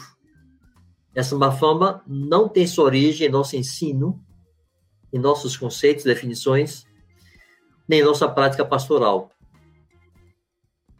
mas em alguns relacionamentos é, onde se está exercendo ou se exerceu um tipo de autoridade que eu repito é ilícita, imprópria, é ilegítima e é opressora sobre os discípulos. Uhum. É, em algum momento talvez coubesse alguém, não, não tem que ser eu, que trouxesse maior clareza sobre qual é a legítima autoridade espiritual bíblica, para que serve essa autoridade, não para dominar, mas para edificar. Digo isso porque um dos desvios que surgem entre nós é medo de autoridade. As pessoas olharem para a autoridade e temerem, hum. quando a autoridade, na verdade, deveria comunicar segurança e descanso. Senão Jesus não teria dito o que disse a respeito das multidões que estavam aflitas e exaustas como ovelhas que não têm pastor. Sim. Ou seja, elas estavam exaustas e aflitas porque não tinham pastor. Se o pastor tivesse, estariam tranquilas e seguras, confiantes.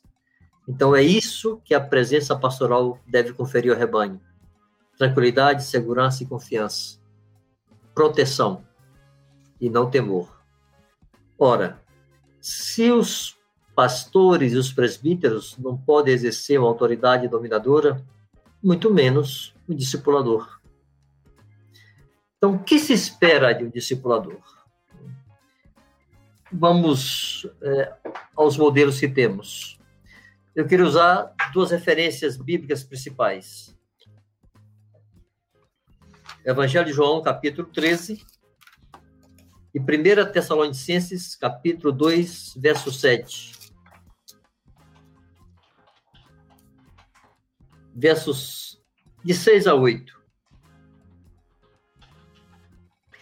1 Tessalonicenses 2, de 6 a 8 e João 13. Vamos começar pela, pela perfeição que é o nosso Senhor Jesus em João 13. Eu queria animar os exploradores todos a ler esses textos diante de Deus com todo o temor, considerassem as coisas que Jesus disse e fez aqui nesse nesse trecho de João 13 e a atitude de Paulo em 1 Tessalonicenses 2, de 6 a 8. Ora, antes da festa da Páscoa, sabendo Jesus que era chegada a sua hora de passar deste mundo para o Pai, tendo amado os seus que estavam no mundo, amou-os até o fim. Durante a ceia, tendo já o diabo posto no coração de Judas Iscariotes, filho de Simão, que traísse a Jesus. Esse aqui, durante a ceia, é durante a celebração da Páscoa, do jantar da Páscoa dos judeus. É, sabendo este, Jesus, que o Pai tudo confiara às suas mãos e que ele viera de Deus e voltava para Deus, levantou-se da ceia, tirou a vestidura de cima e, tomando a toalha, cingiu-se com ela. Depois, deitou água na bacia e passou a lavar os pés aos discípulos e a enxugar-lhes com a toalha com que estava cingido. Primeira coisa a ser destacada aqui, irmãos, é que Jesus, quando Paulo fala em Filipenses 2, 6 a 8, que ele a si mesmo se humilhou, primeiro ele se esvaziou e assumiu a forma de servo, e reconhecida figura humana, a si mesmo se humilhou. Isso não ocorreu uma só vez. Jesus se se encheu dessa definição que ele precisava se humilhar, impor-se uma humilhação. Comportar-se como alguém que é humilde. Eu tenho dito que, embora já tenha ouvido muitos conceitos sobre humildade, alguns conceitos rebuscados, inclusive, mas eu prefiro resumir assim: humildade é a característica daquele que sofre humilhação e fica quieto. Hum. Ninguém me venha passar por humilde se não suporta ser humilhado. É balela, é conversa fiada.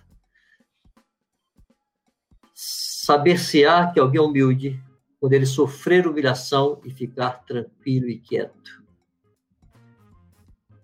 E se nós nos recusamos a ser humildes, Deus se encarrega de providenciar quem, quem faça isso conosco. Quem nos humilhe. Não falta, não falta quem nos humilhe nesse caminho. Então, melhor se auto-humilhar. Aqui foi mais um gesto desse. Irmãos, percebam que está escrito aqui que Jesus sabia que o Pai tudo confiara às suas mãos. Eu tenho dito que o destino eterno dos céus e da terra estavam confiados a Jesus. Nessa hora, irmãos, ele não puxou o seu currículo. Ele não evocou o fato de que ele é o Verbo eterno e que tudo que existe foi feito por ele, e sem ele nada que foi feito se fez. Ele evocou o fato de que ele é Deus. Jesus sabia que para sustentá-lo naquela cruz, esse currículo não o ajudaria. Lembrar-se que era Deus, e lembrar-se que era o Verbo eterno, lembrar-se que era perfeito, lembrar-se que era todo-poderoso, Criador dos céus e da terra, não o ajudaria a suportar a humilhação da cruz. Então ele se humilhou e ele se fez servo dos seus discípulos. É muito comum ver irmãos por aí lavar os pés uns dos outros. Já lavaram os meus, os meus umas tantas vezes. Eu aceito, eu fico quieto. Não sou mal criado. Mas assim, irmãos, isso que os irmãos fazem, eu sei que é uma expressão de cuidado, de amor, de valorização da pessoa e até de humildade mesmo mas está longe de representar o que era lavar os pés daquele tempo. Hum. Naquele tempo, ninguém lavava os pés do outro para honrar. Ninguém que tinha algum nível de dignidade se dispunha a lavar o pé de ninguém. Aquilo era uma obrigação que era imposta a escravos incompetentes. O sujeito não tinha competência para ser carpinteiro, para ser jardineiro, para ser nada. Então ele lava pé de quem chegava na casa do ilustre. As estradas não eram pavimentadas, não tinha asfalto nem calçamento. Pois bem, Jesus se fez essa pessoa. Foi algo tão impactante para os discípulos que Pedro disse: de jeito nenhum, você nunca vai lavar meus pés. Nós conhecemos a história, né? E Jesus respondeu. Mas primeiro, irmãos, importante lembrar, ele se humilhou. E o lavar os pés foi um ato concreto de esvaziamento e humilhação. Na sequência, a partir do verso 12, está escrito assim: Depois de lhes ter lavado os pés, tomou as vestes e, voltando à mesa, perguntou-lhes: Compreendeis o que eu vos fiz? Vós me chamais o mestre e o senhor, e dizeis bem, hum. porque eu sou. Eu sou o mestre, eu sou o senhor, vocês não estão inventando nada. Ora, se eu, sendo o senhor e o mestre, vos lavei os pés, também vós deveis lavar os pés uns dos outros. Ou seja, se façam escravos uns dos outros. Considere o outro superior a si mesmo. É disso que Paulo está falando em Filipenses 2. É importante entender que Filipenses 2, de 6 a 8, está dentro de um contexto. Paulo ali não estava proclamando, não estava falando de um querigma. Ele estava exortando a igreja. Lá do verso 1 do capítulo 2, você começa a ler, uma das coisas que ele diz, ninguém é, tem visto que é unicamente seu, senão também cada qual que é dos outros. Cada um considere o outro superior a si mesmo, nada façais por partidarismo ou vanglória. Ele está dando a lista de, de comportamentos e atitudes que temos que ter. Então, ele evoca Jesus como uma referência maior. É como se ele dissesse: ora, se Jesus, que é Deus, se esvaziou, se fez servo, se humilhou, e foi obediente até a morte, por que nós não podemos fazer o mesmo com nossos irmãos? Hum. Que não podemos considerá-los superiores a nós, mais importantes do que nós? Por que nos ofendemos tão facilmente? É isso que Jesus está dizendo aqui. Se eu vos fiz, façam vocês uns com os outros. Considere sempre o outro superior a vocês. Você é aquele que vai lavar os pés dele porque você é inferior. Porque eu vos dei o exemplo para que, como eu vos fiz, façais vós também. Irmãos, esse exemplo tinha que cortar a ocasião a qualquer um que quer se impor sobre o outro da igreja. A qualquer um que quer dominar sobre o outro da igreja. A atitude daquele que está instruindo é de servo. Discipulado uma relação de serviço e não de autoridade está muito equivocado aquele que acha que no discipulado vai ser autoridade sobre o outro. Aqui houve um equívoco na mente de vários. Eu me permito aqui um paralelo para falar dessa questão da autoridade. Bom, primeiro que o discipulador não recebeu posição de mãos, não tem investidura de autoridade. Mas ainda que tivesse, e um presbítero que tem essa autoridade delegada efetivamente, a sua atitude também é de servo. É mais ou menos assim. Quando a Bíblia ensina ao marido, que é uma autoridade muito definida nas Escrituras, autoridade em relação à sua esposa, Sim. em nenhum momento está dito ao marido que ele deve exercer autoridade sobre sua mulher. Diz que ele deve amar e dar a vida por ela, e amar na medida que Cristo amou a igreja, Diz que ele deve amar e não tratá-la com amargura, ou seja, tratá-la com doçura, com brandura. Mulher para ser tratada sempre com carinho, não com malcriação. Que deve amá-la e tratá-la com dignidade, tendo consideração para com ela. Toda instrução ao marido é para amar, servir, proteger, cuidar, comunicar segurança e bem-estar. Não diz que ele deve exercer autoridade sobre ela. Quando fala para ela, diz que ela deve sujeitar-se ao seu marido. Uhum. A nossa ênfase, irmãos, quando falamos da autoridade, não é que ela deve mandar e botar para quebrar.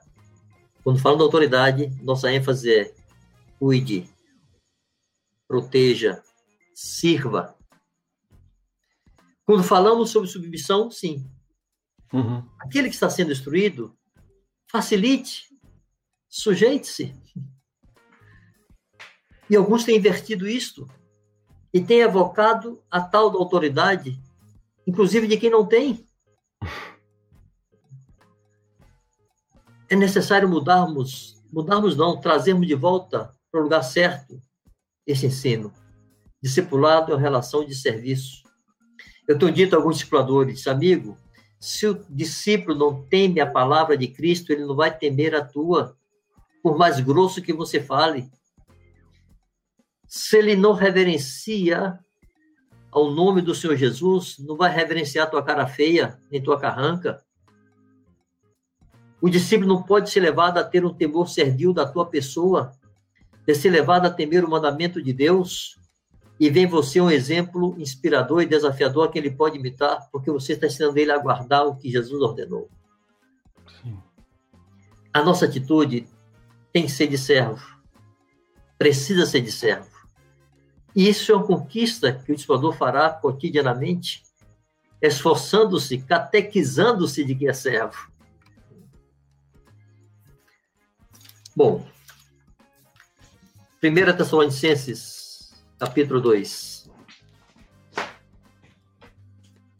versos de 6 a 8. Também jamais andamos buscando a glória dos homens, nem de vós, nem de outros não quero benefício de vocês, não quero honra de vocês. É isso que eu busco, dizia Paulo. Embora pudéssemos, como enviados de Cristo, exigir de vós a nossa manutenção, todavia nos tornamos dóceis entre vós, qual ama que acaricia os próprios filhos.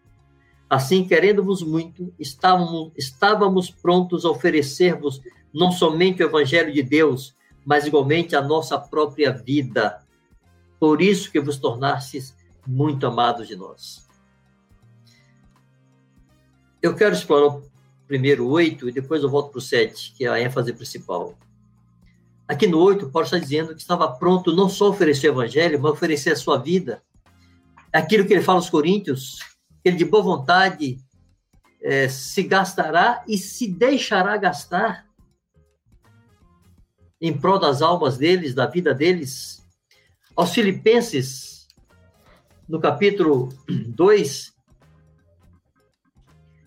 no verso 17, ele diz: Entretanto, mesmo que seja eu oferecido por libação sobre o sacrifício e serviço da vossa fé, alegro-me e com todos vós me congratulo.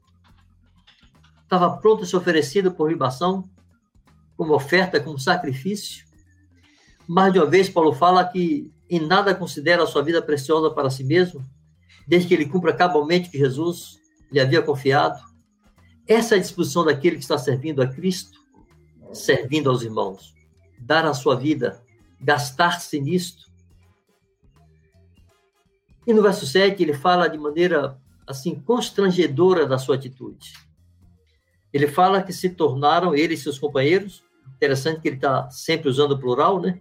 Uhum. De novo aqui, evocando o uhum. que falamos a princípio de companheirismo, né? Embora pudéssemos, ele diz, Todavia nos tornamos entre vós qual ama que acaricia os próprios filhos. Uma ama, irmãos, era uma escrava. Era uma babá escrava. Os romanos tinham escravos para tudo. Né? Eles dominavam o mundo. Então, os gregos, que tinham cultura superior à romana, à época, também foram escravizados. Os chamados pedagogos, né, os mestres dos romanos, eram gregos eles aprendiam aos pés dos filósofos e dos, dos mestres gregos, mas eram escravos dos humanos. Os humanos dominavam sobre eles. Tinha escravos que eram pastores de ovelhas, ferreiros, carpinteiros, jardineiros, enfim, para tudo havia escravos. Mordomos, e havia as babás, que era uma serva, uma escrava, sem direito trabalhista, sem direito a férias, nem fim de semana, nem décimo terceiro, nem folga, nem licença médica que estava ali para servir aos filhos dos seus senhores. Aquelas mulheres com TPM, sem TPM, com boa vontade, sem boa vontade, elas eram obrigadas a servir aos seus senhores, cuidando de seus filhos, de suas crianças. Paulo está dizendo isso. Entre vocês, eu sou uma escrava. Eu não tenho o direito de não servir vocês. Vocês são os filhos do meu Senhor. Eu sou uma babá eu tenho que servir vocês, eu não tenho opção. Paulo tinha mente de ama, mente de serva, de escrava, que está ali para cuidar dos filhos do seu Senhor. Bom, seu coração era de uma mãe. Não fazia por mero cumprimento de dever ou por imposição ou falta de opção. Essa era a sua mente, eu não tenho opção. Ele fala aos Coríntios que se fez servo de todos por amor a Cristo mas a sua atitude de coração era de uma mãe. É uma ama que acaricia os próprios filhos. Eu cuido de vocês com o dever de serva, mas com coração de mãe. Hum. Irmãos, se um apóstolo fazia isso, por que não um discipulador? Esse é um modelo, uma referência para nós. Quando estamos discipulando alguém, irmãos, estamos cuidando dos filhos de nosso Senhor. Estamos instruindo aqueles porque Ele deu a vida. Não são nossa propriedade, não são nosso ministério. Não estou ali para que nós façamos o nosso nome com o nosso ministério. Estou ali para que nós os aperfeiçoemos, ensinando-os, instruindo-os, ensinando-os a guardar, a fazer e praticar tudo o que nos ordenou. Esse é o motivo de existir de uma junta de discipulado. Imagine toda a igreja com exploradores tomados desse coração. Que revolução não seria? Quanto constrangimento não havia aos discípulos de serem amados, servidos com sacrifícios? Quanta gratidão, quantas ações de graças, quanta retribuição e quanto bendito modelo sendo reproduzido na vida de muitos. Então, eu encerraria isso fazendo aqui uma recapitulação, uma catequese rapidinho, irmãos. A ordem é de Jesus, não temos opção de não cumpri-la. E a ordem é: façam discípulos. batize-os e os ensine a guardar. Guardar todas as coisas que eu vos tenho ordenado. Dentro dessa ordem estão contidas todas as outras. Todas as Jesus estão contidas nessa, faça discípulos. Por isso ousamos dizer qual a ordem que Jesus nos deu? Sim. Fazer discípulos. Pois bem, essa é a ordem que ele deu. A ordem é que ensinemos a guardar todas as coisas que ele ordenou, ou seja, não inventar nada fora disso. Depois, para ensinar a guardar, eu tenho que saber, eu mesmo guardar e praticar e relacionar intensamente. E a minha atitude em tudo isso, como explorador, tem que ser a de Jesus e a de Paulo, um servo que está ali para cuidar dos filhos do seu Senhor. Amém. O Senhor nos dê a graça de vermos multiplicados entre nós discipuladores assim, e discipuladoras, pais e mães espirituais. Amém. Graças a Deus. Panjo, eu vou fazer um fazer um comentário e depois uma uma pergunta. Um comentário quando você falava é, a gente se sentir se sentir apto, né? É um pouco relacionado com a pergunta do Jean. Se sentir apto, se sentir preparado a, a cuidar de vidas, a, a, a ser discipulador, eu vou. Eu me lembrei de uma frase que você me disse pessoalmente, talvez você não se lembra, mas teve uma situação que eu abri contigo onde eu estava um pouco assustado com o excesso de, de responsabilidade. E você contou uma historinha da, uma história me disse essa frase assim: não se acanhe, mas não se assanhe. Com certeza você sabe contar essa história melhor. Então, e para mim resumiu sempre bem isso, né?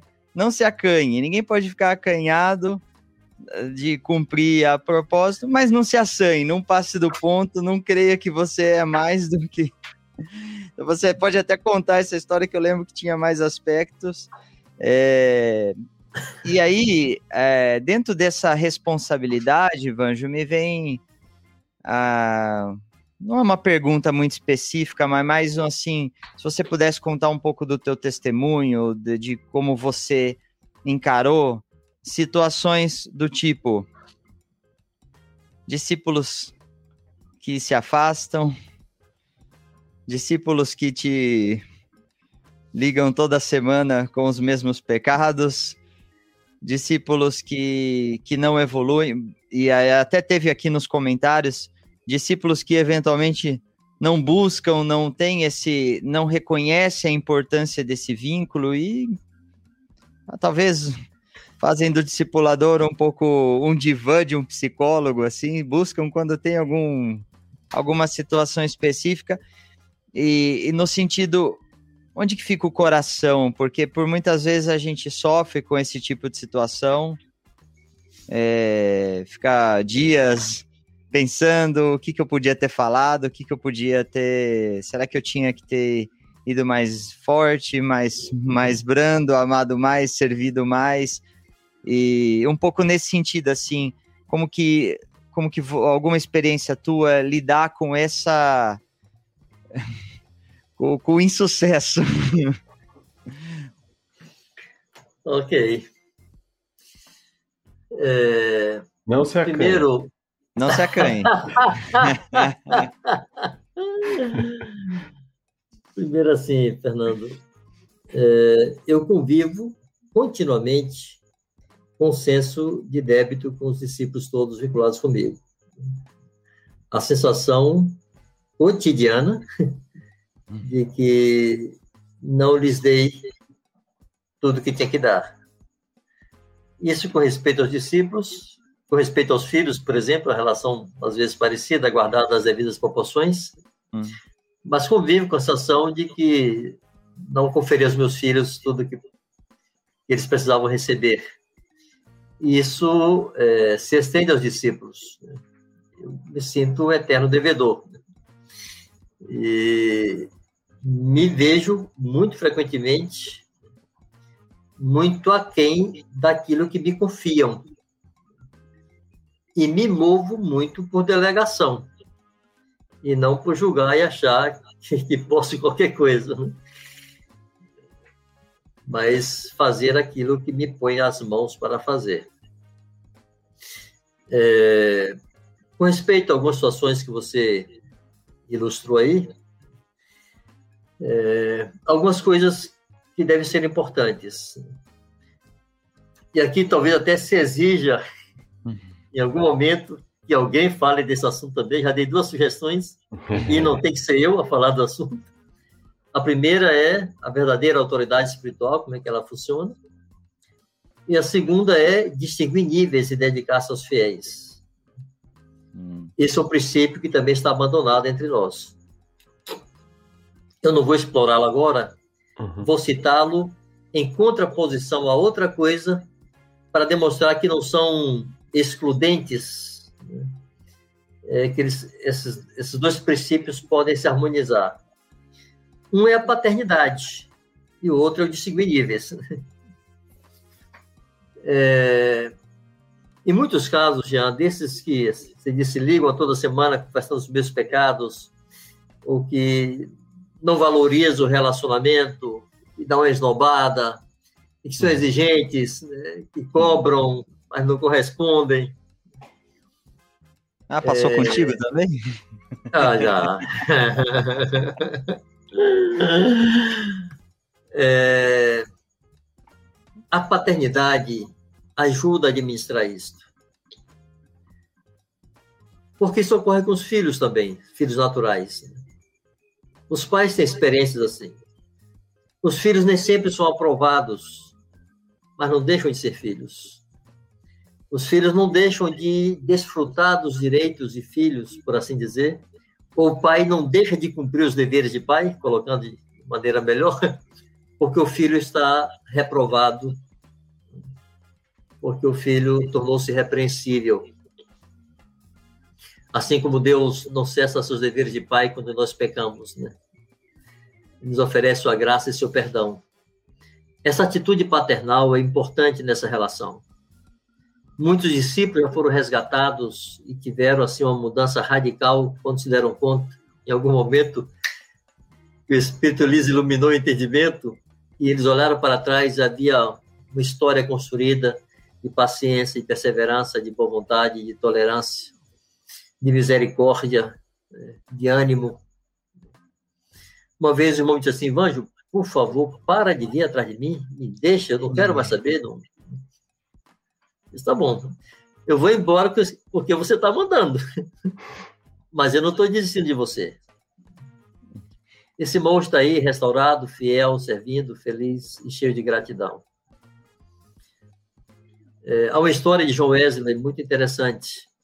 Ele ganhou um discípulo, formou esse discípulo, esse homem chegou ao episcopado, foi um dos presbíteros com ele, mas começou a ensinar heresias e coisas estranhas. Esse irmão foi repreendido, permaneceu, ensinando as mesmas coisas, foi disciplinado, permaneceu no erro e foi expulso da igreja, como herege. Mas João Wesley é, conseguia continuar procurando. Frequentemente o procurava para estar com ele, à parte, né?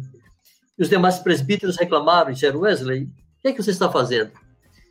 Esse moço é uma herege. Você mesmo expulsou da igreja. Por que você fica indo uhum. atrás dele? E o Wesley disse, eu restituí a episcopados? Não. Eu restituí sequer a comunhão com a igreja? Não. Então, por favor, me deixe buscar meu filho. Deixa eu uhum. tentar salvar meu filho.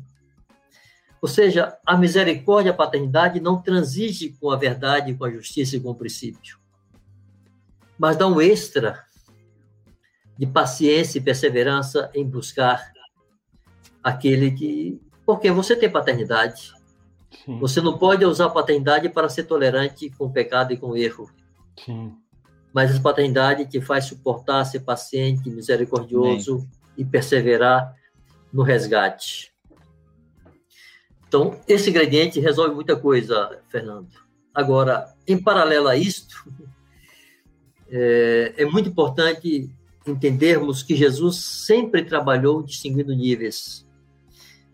E esses dois princípios, dois valores, não são incompatíveis.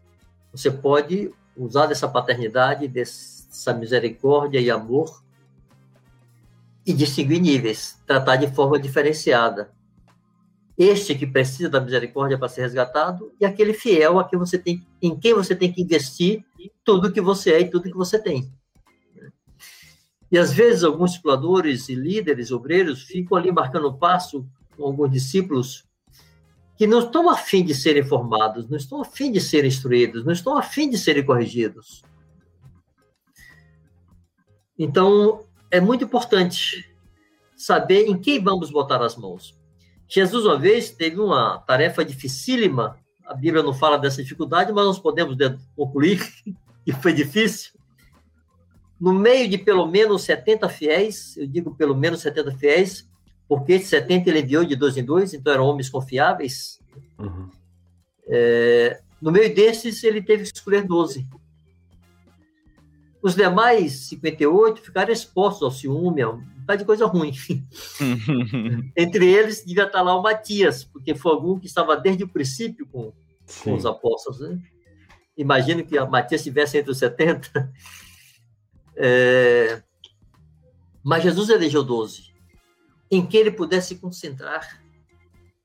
Ele serviu a todo mundo, ele fez bem a todo mundo, ele ensinou a todo mundo, mas teve 12 aos quais ele pôde dizer duas coisas importantíssimas que ele não disse aos demais. Tudo que o Pai me deu, vocês tenham dado a conhecer. Isso não foi dito a todos, foi dito aos 12. Uhum. Jesus disse isso naquele contexto já de, de João 13 para frente, que são as últimas horas da vida de Jesus aqui na Terra. Foi a esses doze que ele disse: Vocês são aqueles que têm estado comigo nas minhas tentações. Hum. Tem que ter aqueles que participam da sua vida e sejam para nós o que Timóteo foi para Paulo, seguir de perto. E você precisa dedicar-se aos discípulos conforme eles correspondem investir conforme eles correspondem. Isso vale na nossa relação com Deus, e Deus faz isso conosco, né? Uma frase que Mário usa muito, que eu gosto, diz: Deus não tem filhos prediletos, tem aqueles que o preferem mais do que outros. Aqueles que preferem a ele mais do que outros vão ter mais dele. Não é que Deus os prefira, eles preferem mais a Deus. Sim. Aí Deus distingue para si o piedoso. O piedoso é aquele que o busca mais, que o prefere mais e é distinguido por Deus. O discípulo fiel, que corre atrás, que não faz charme, que não faz beicinho, que entende que ele está recebendo, ele está sendo servido, ele está sendo formado, ele está sendo beneficiado. A este você vai dar mais, porque ele quer mais. Você não pode tratar por igual, por atacado. Então, esse de níveis, e isso aqui para mim valeria um... uma pauta aqui no, no podcast. É, como distinguir níveis e dedicar-se aos fiéis? É um princípio de obra que está muito esquecido entre nós e precisa ser resgatado. Não é distinguir níveis, não é fazer acepção de pessoas, não é ter preferências.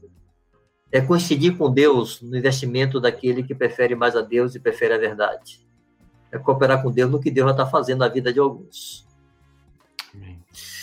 Amém. Não sei se respondi exatamente o que você queria, Fernando. Muito. Respondeu muito bem. Como nós somos bastante informais, eu vou precisar aqui fazer uma manobra que a bateria está indo embora do, do, do Tranquilo. aqui. Eu vou precisar botar o carregador. Vai vou ter, lá. inclusive, que mudar aqui o ângulo, tal, a posição, o pano de fundo, etc. Eu vou apagar aqui a câmera em dois minutos só para fazer essa ginástica toda, tá? Vocês então, podem seguir ouvindo. Vou te tirar aqui e você já retorna. Pronto, ótimo. Me tira daí, por favor. Aí. Agora você é. tem que mandar alguma frase de efeito aí para não cair a audiência, Gia. Vai lá. Eu? Eu mesmo? vamos frase. lá, vamos recordar os irmãos do, do projeto Fundamentos? Vamos. Vamos. Então, ó, Vai lá, Gia. Pode, pode, eu te dou essa. Eu, eu fiz da primeira vez. Ótimo. Bom, para quem é, não acompanhou o episódio anterior, nós fizemos o, tivemos o privilégio de fazer o pré-lançamento do projeto Fundamentos, tá? É, o, nome, o nome coincide em partes, porque esse aqui é o podcast Fundamentos, mas é um projeto muito maior. O, o podcast vira um raminho dessa árvore maior que é o Fundamentos e ele é um projeto que nasceu para três coisas, basicamente. É, unir o, tanto o ensino quanto os ministérios espalhados no Brasil, que creem dessa mesma forma, que estão debaixo desse mesmo ministério. Além disso, uh, formar, então, o, o Fundamentos vira uma. se torna uma plataforma de ajuda, de suporte aos vínculos, é, que vai passar por mais de 150 temas fundamentais à formação de um discípulo, e esses, esses conteúdos vão estar disponíveis tanto é, no YouTube quanto no aplicativo. O aplicativo está em desenvolvimento, é, então essa plataforma serve como apoio aos vínculos, tá? As apostilas impressas que a gente usava agora viraram é, esse conteúdo digital mais fácil de acessar, e eventualmente se precisar imprimir também vai ser possível. Então, além de formar, também ele nasce com a ideia de ampliar, de acessar outros irmãos, de abençoar outras pessoas também, tá? De fazer com que essa nossa fé seja é, comunicada de maneira mais ampla. Eu resumi de maneira muito sucinta aqui o que é o projeto é, nesse site que o alemão colocou na, na tela fundamentos.me, uh, fundamentos.me, uh, tem toda a descrição do projeto, inclusive tem um vídeo lá é, onde os nossos pastores aqui, que já passaram por aqui, o Vanjo também está lá, o Mário, o Marcos, enfim, para não ser é, delicado com todos eles, agora vou ter que citar todo mundo. O Edmar, o Manuel e João é, contam o que é o projeto, como ele foi concebido e outra coisa importante. Todas as dúvidas que vocês tiverem, nós vamos tentar esclarecê-las sobre esse projeto no dia 22. Então, na terça-feira que vem, nós faremos uma. Um, o podcast Fundamentos vai virar uma festa boa aqui, que nós vamos receber esses nomes tudo para falar especificamente sobre esse projeto. Tá? Então, eu acho que eu resumi o que Muito bom. é assunto. Entra lá, vê o vídeo, veja como você pode ajudar. O ah. site tem instruções lá de como, como os irmãos podem apoiar esse projeto. Isso. O projeto tem Deixa... algumas necessidades específicas. Sim. Deixa eu reforçar uma coisa. E, o Projeto Fundamentos já tem um canal no YouTube, ele já tem um Instagram, então vocês podem se conectar lá também. Tem um caminhão de comunicados para acontecer é, lá nesses, tanto no canal do YouTube, nós vamos deixar o, o nessa, nessa página já tem um canal do YouTube lá e também tem o Instagram. Então se conectem lá também. Tem o Facebook também, tá? Então é importante vocês, todos vocês, se conectem lá também, no canal do YouTube do Fundamentos, no Instagram do Fundamentos e no Facebook do Fundamentos também. Sim, ainda está no começo, mas vai ter muita informação lá. É, aproveitando o aviso antes de trazer o Vanjo aqui, quinta-feira, podcast Fundamentos em espanhol, com Hugo Espinosa, um pastor, amigo nosso do Uruguai, vai falar sobre finanças. Olha aí. No reino. Um tema muito bom. Um bom tema para a gente falar em português também, né, Gia? Com certeza. Bom, bom tema.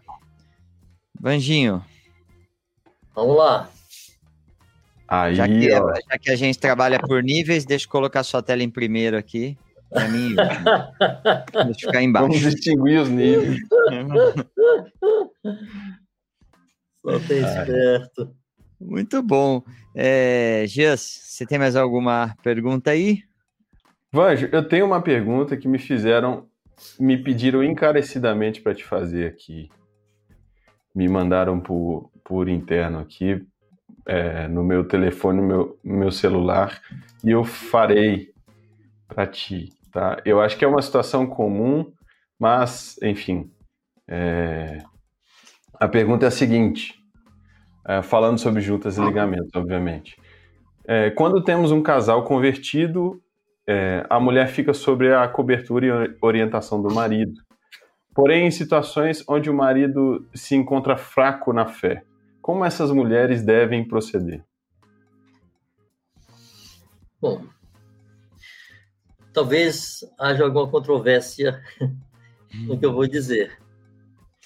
É, naturalmente, o marido é a autoridade, portanto, é o responsável por sua esposa. É, e ele é quem deve cuidar dela e instruí-la em tudo. Contudo, é, eu pessoalmente sempre quis que minha esposa tivesse uma mulher que lhe fosse referência. É, eu nunca serei referência de dona de casa. é, eu nunca poderia ensiná-la a amar a seu próprio marido, que sou eu mesmo. Sou suspeito para isso. É, a mim nunca me desgostou que minha esposa, ao contrário, eu sempre quis isso, que minha esposa tivesse uma mulher que lhe fosse por referência e a quem ela pudesse recorrer, inclusive em havendo crise entre nós. É, é necessário que a esposa que é discípula e tem um marido que é discípulo, ela tenha a opção de recorrer a alguém. Imagine, eu sou marido, sou explorador e sou pastor. Uhum. Se aqui e ali eu me comporto mal com minha esposa, a quem ela recorre? Aqui estou dando um caso extremo, mas respondendo objetivamente a pergunta, é, eu não vejo qualquer problema que uma esposa é, que não está sendo suprida e atendida por seu marido em termos de instrução, de formação da sua fé, que ela encontre isso na igreja. Então, eu sei que existem características e até é, formatos distintos nas localidades, mas é importante que essa irmã saiba-se membro do corpo de Cristo, pertencente ao corpo de Cristo, e, portanto, acessada pelo corpo de Cristo. É, aí, inclusive, tem que se destacar a atitude do marido. Alguns maridos tomam ocasião no fato de serem o cabeça e terem a autoridade e, assim, oprimem, em alguns casos, literalmente oprimem suas esposas. Por exemplo, proibições do tipo Infelizmente, esses ouvidos já estão com calos de tanto ouvir essa frase. De mulher dizer assim: ah, meu marido me disse que eu não podia falar, não. Ai. Eles estão tendo um problema, estão tendo conflitos. O marido não quer ser exposto.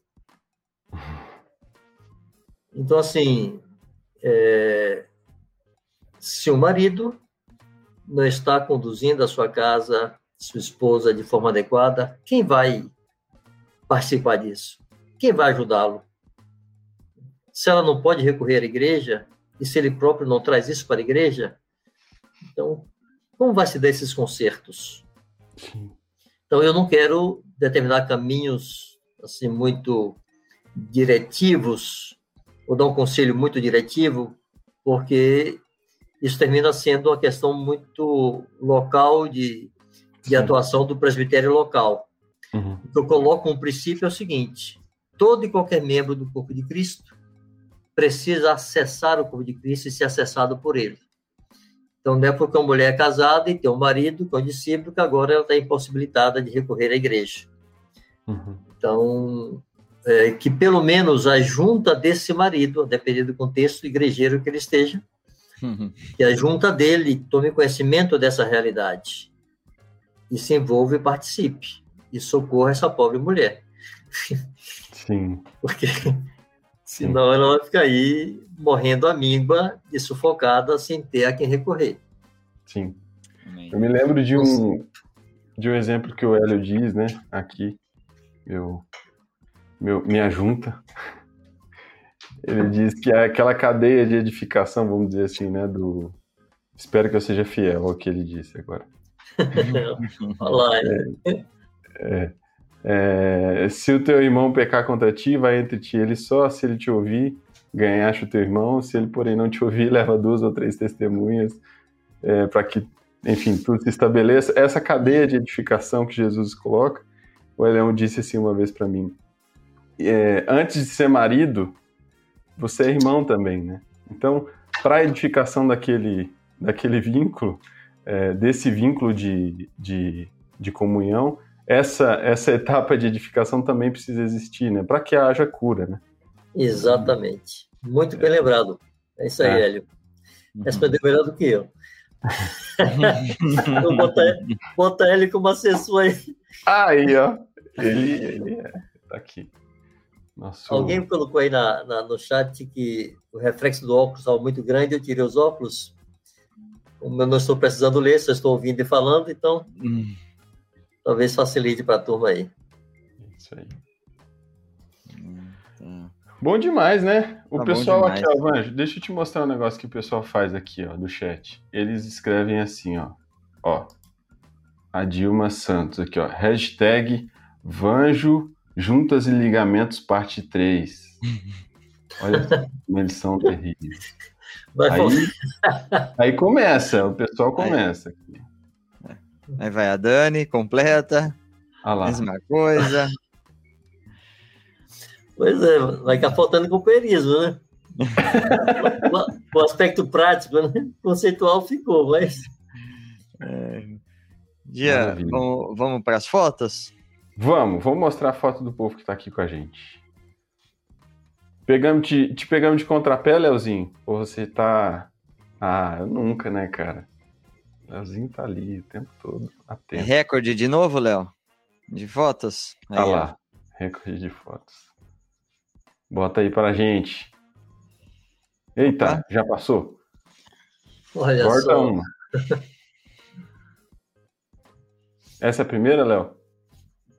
Tá. Deco e Cali. Meu pescador. Deco Caliane. Queridíssimos. Maravilha. Mergulhador, pescador de mergulho aí, viu? Olha só. Inágia e Renato, acho que é assim que se diz o nome mesmo, de Cáceres, Mato Grosso. Muito bem. Quem mais, Léo? William e Djaine, de Ji Paraná. Um abraço para vocês. Nossa. Terra boa. Aí, esse povo aí é. Olha só. Bastante gente aí, hein? Elisa, Kátia, Lucas, Tarcísio. Queridíssimos. E a Gil. A Gil também é, é, tem mais horas de podcast do que a gente aqui. Um abraço, Lucas. Estou te esperando aqui ainda, viu? O Tarcísio teve aqui com a gente falando sobre família. Se vocês quiserem ver esse episódio, depois vocês conferem aí no, no na Bom. lista. Vamos mais, Léo. Cadê o Irineu? É. Pedro Campos de Salvador, Bahia. Um abraço, Pedro. Olha o Pedrinho aí. Pequeno profeta. aí! Aí, Cássio. Essa foto tem algum motivo? Alemão? Tem, eu falei que era para eles trazerem fandangos aqui para o Chile, que eu tô com vontade de comer fandangos. Mas, Cássio, eu não gosto do fandango de queijo, eu gosto de presunto. Então ah vai lá. ter que mandar uma outra foto próxima terça-feira. Maravilha. Um Quem mais, Léo? Ai, o Macírio e o Pablo, meus amigos aqui de Osasco. Sim. Bom demais. Irmãos de Itajaí, é porque é muita gente, né? Então, um abraço, irmãos de Itajaí. Beijo para vocês. Oba. Quem mais, Léo? Eveline e Silas, de Salvador, Bahia. Um Olha aí. Nossa. que legal. Lana e Laninha. Olha aí. de Montes Claros, Minas Gerais, Terra Boa. Um abraço para vocês duas. Quem mais, Léo? Isso vale? Mandar foto assim sei, vale? né? Não sei. O casal. É pirataria isso, né? Pirataria. Retransmitindo o podcast Fundamentos. Ai, o Joaquim e a Thaís. Um abraço. Um abraço para vocês. Flávio e família de Campina Grande do Sul, Paraná, um abraço para vocês. E bonita família. Quem mais? O Ebert de São José do Rio, Rio Preto. Preto. Um abraço. Opa! Fui de novo. Pri, Lucas e Liz. Domingo. Tá vendo? Mesquita, Rio, é, Rio de Janeiro. Um abraço. O Léo de Salvador, Bahia. Um abraço. Olha aí. Um abraço, Léo. Leozão. Marisa de Salvador, Bahia também. O povo baiano tá aqui. Que bom ver meu povinho aí, querido. Beatriz e Karina, de Cabedelo. Olha só, turma da Paraíba. Um abraço para vocês. Ariel e Helena. Helena, ah, é. seu galã aí, ó. Olha, Ariel.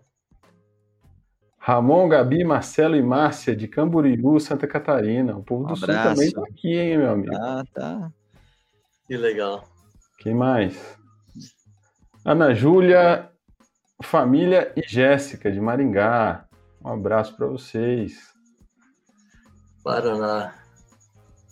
A Neuzinha, ela Neuzinha. ficou um pouquinho escura na foto aí, mas a Neuzinha também tá aqui com a gente. Pô, aquela Jéssica da foto anterior é a Jéssica que eu conheço? Volta aí, volta aí. Volta aí. É a Jéssica. Um abraço, Jéssica. É a Jéssica, a Jéssica. Trabalhou um com a gente. É. Rosana, de Conceição do Jacuípe, Conceição Bahia. do Jacuípe. Olha aí, mais uma baianinha. O Vanjo já andou tudo esse lado aí, né? Deve ser perto de Feira de Santana. É.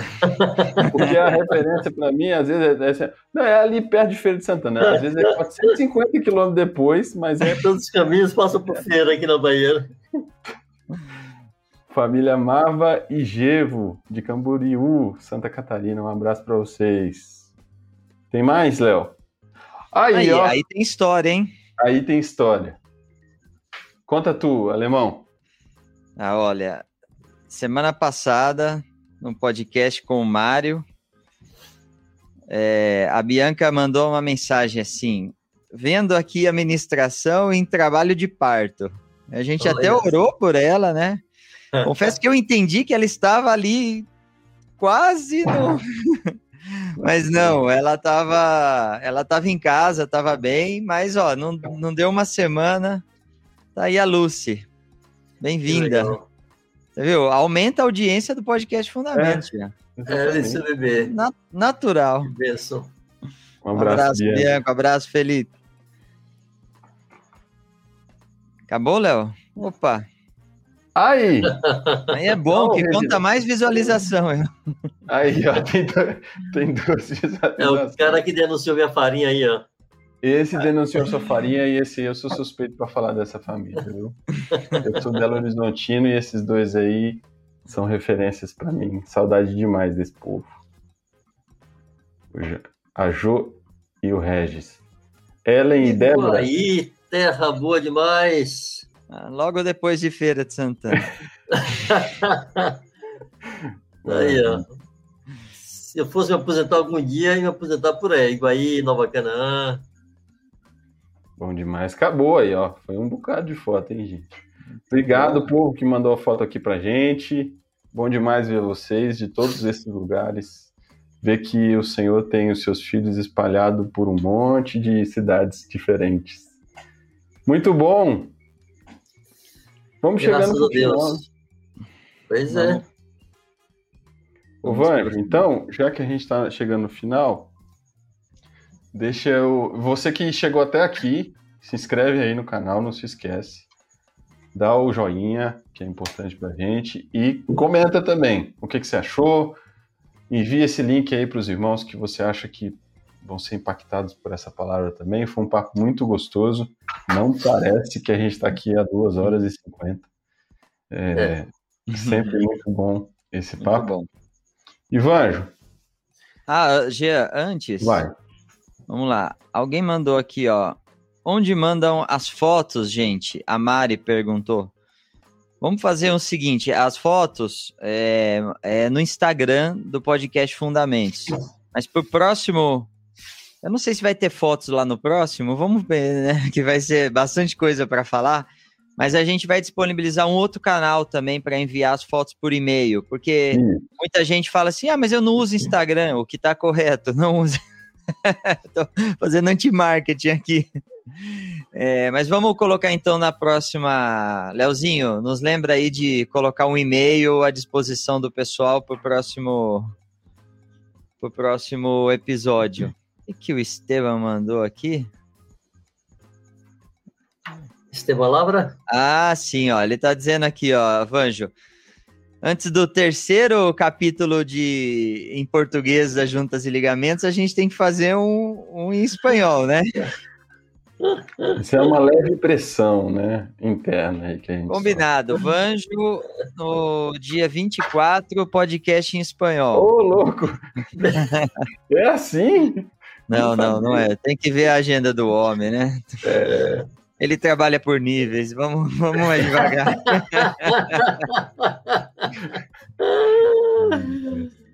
Vanjo, vamos lá se a gente pudesse. É, todo episódio tem que ter um megafone, tá? Então, se fosse possível te dar um megafone na sua mão, pode ser com respeito a esse tema aqui que a gente discutiu, para você dar uma palavra para a igreja. Que palavra seria essa? Posso botar os óculos? Pode, fica à vontade. Já, eu devia estar esperando por isso, mas estava desprevenido. Esses são os mais legais. Era para ter preparado a frase desde o início, né? ah, mas eu diria assim: é, responsabilidade de todos, de cada um de nós, discípulos de Jesus, resgatar e fazer valer essa verdade. Nos foi confiado um reino. Esse rei nos deu a ordem. Façamos discípulos. Ensinamos a guardar tudo que ele nos ordenou. É o que eu falaria. Amém. Amém. Bom demais. Amém. É isso, Vamos meu dar... companheiro. É isso, ó. Eu vou colocar aqui o recado da Giovana. Hoje é aniversário da minha mãe, Kátia, juntinhos aqui comemorando o aniversário e vendo o podcast. Olha que privilégio. Deus abençoe tua vida, Kátia. E nós a tu. Fala, nós Jean. Não, nós só não vamos cantar um parabéns aqui. Ah, não, não. Senão vai diminuir. Vamos de 280 para é, 10, hein? É, então se sinta abraçada, Kátia. É, Kátia, muito bom. E ah, tem uma pessoa aqui que me pediu específico. Ó, onde tá aqui o, o Anselmo? Aqui. Fernando, manda um alô para nós aqui de Sergipe. Alô, Anselmo. Um abraço para os irmãos de Sergipe. Gente bonita, viu? Muito bom. Muito bom. Gente de tudo quanto é lado do nosso do nosso Brasil, Chile, Argentina. Eu vi o nosso amigo Luizito aqui de Bogotá em algum momento, a mensagem já se perdeu lá para cima. Um abraço se você ah. ainda estiver aí, Luizito. Luiz estava aí, Luiz é Líbia. Muito bom. bom. Vamos lá, então, Gia, fechou? É fechou. Obrigado, Vanjo mais uma vez por ter aceitado o nosso obrigado convite. Obrigado a vocês e aos santos que nos acompanharam aí. Amém. Muito obrigado, Vanjo.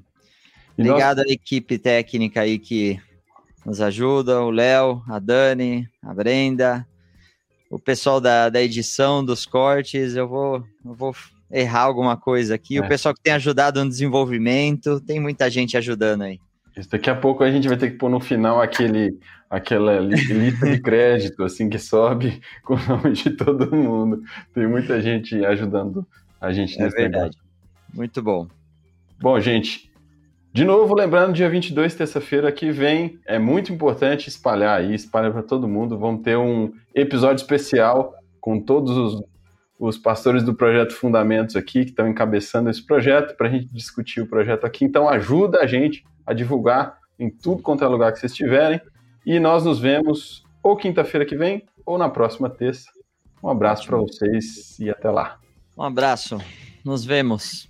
Tchau, amados.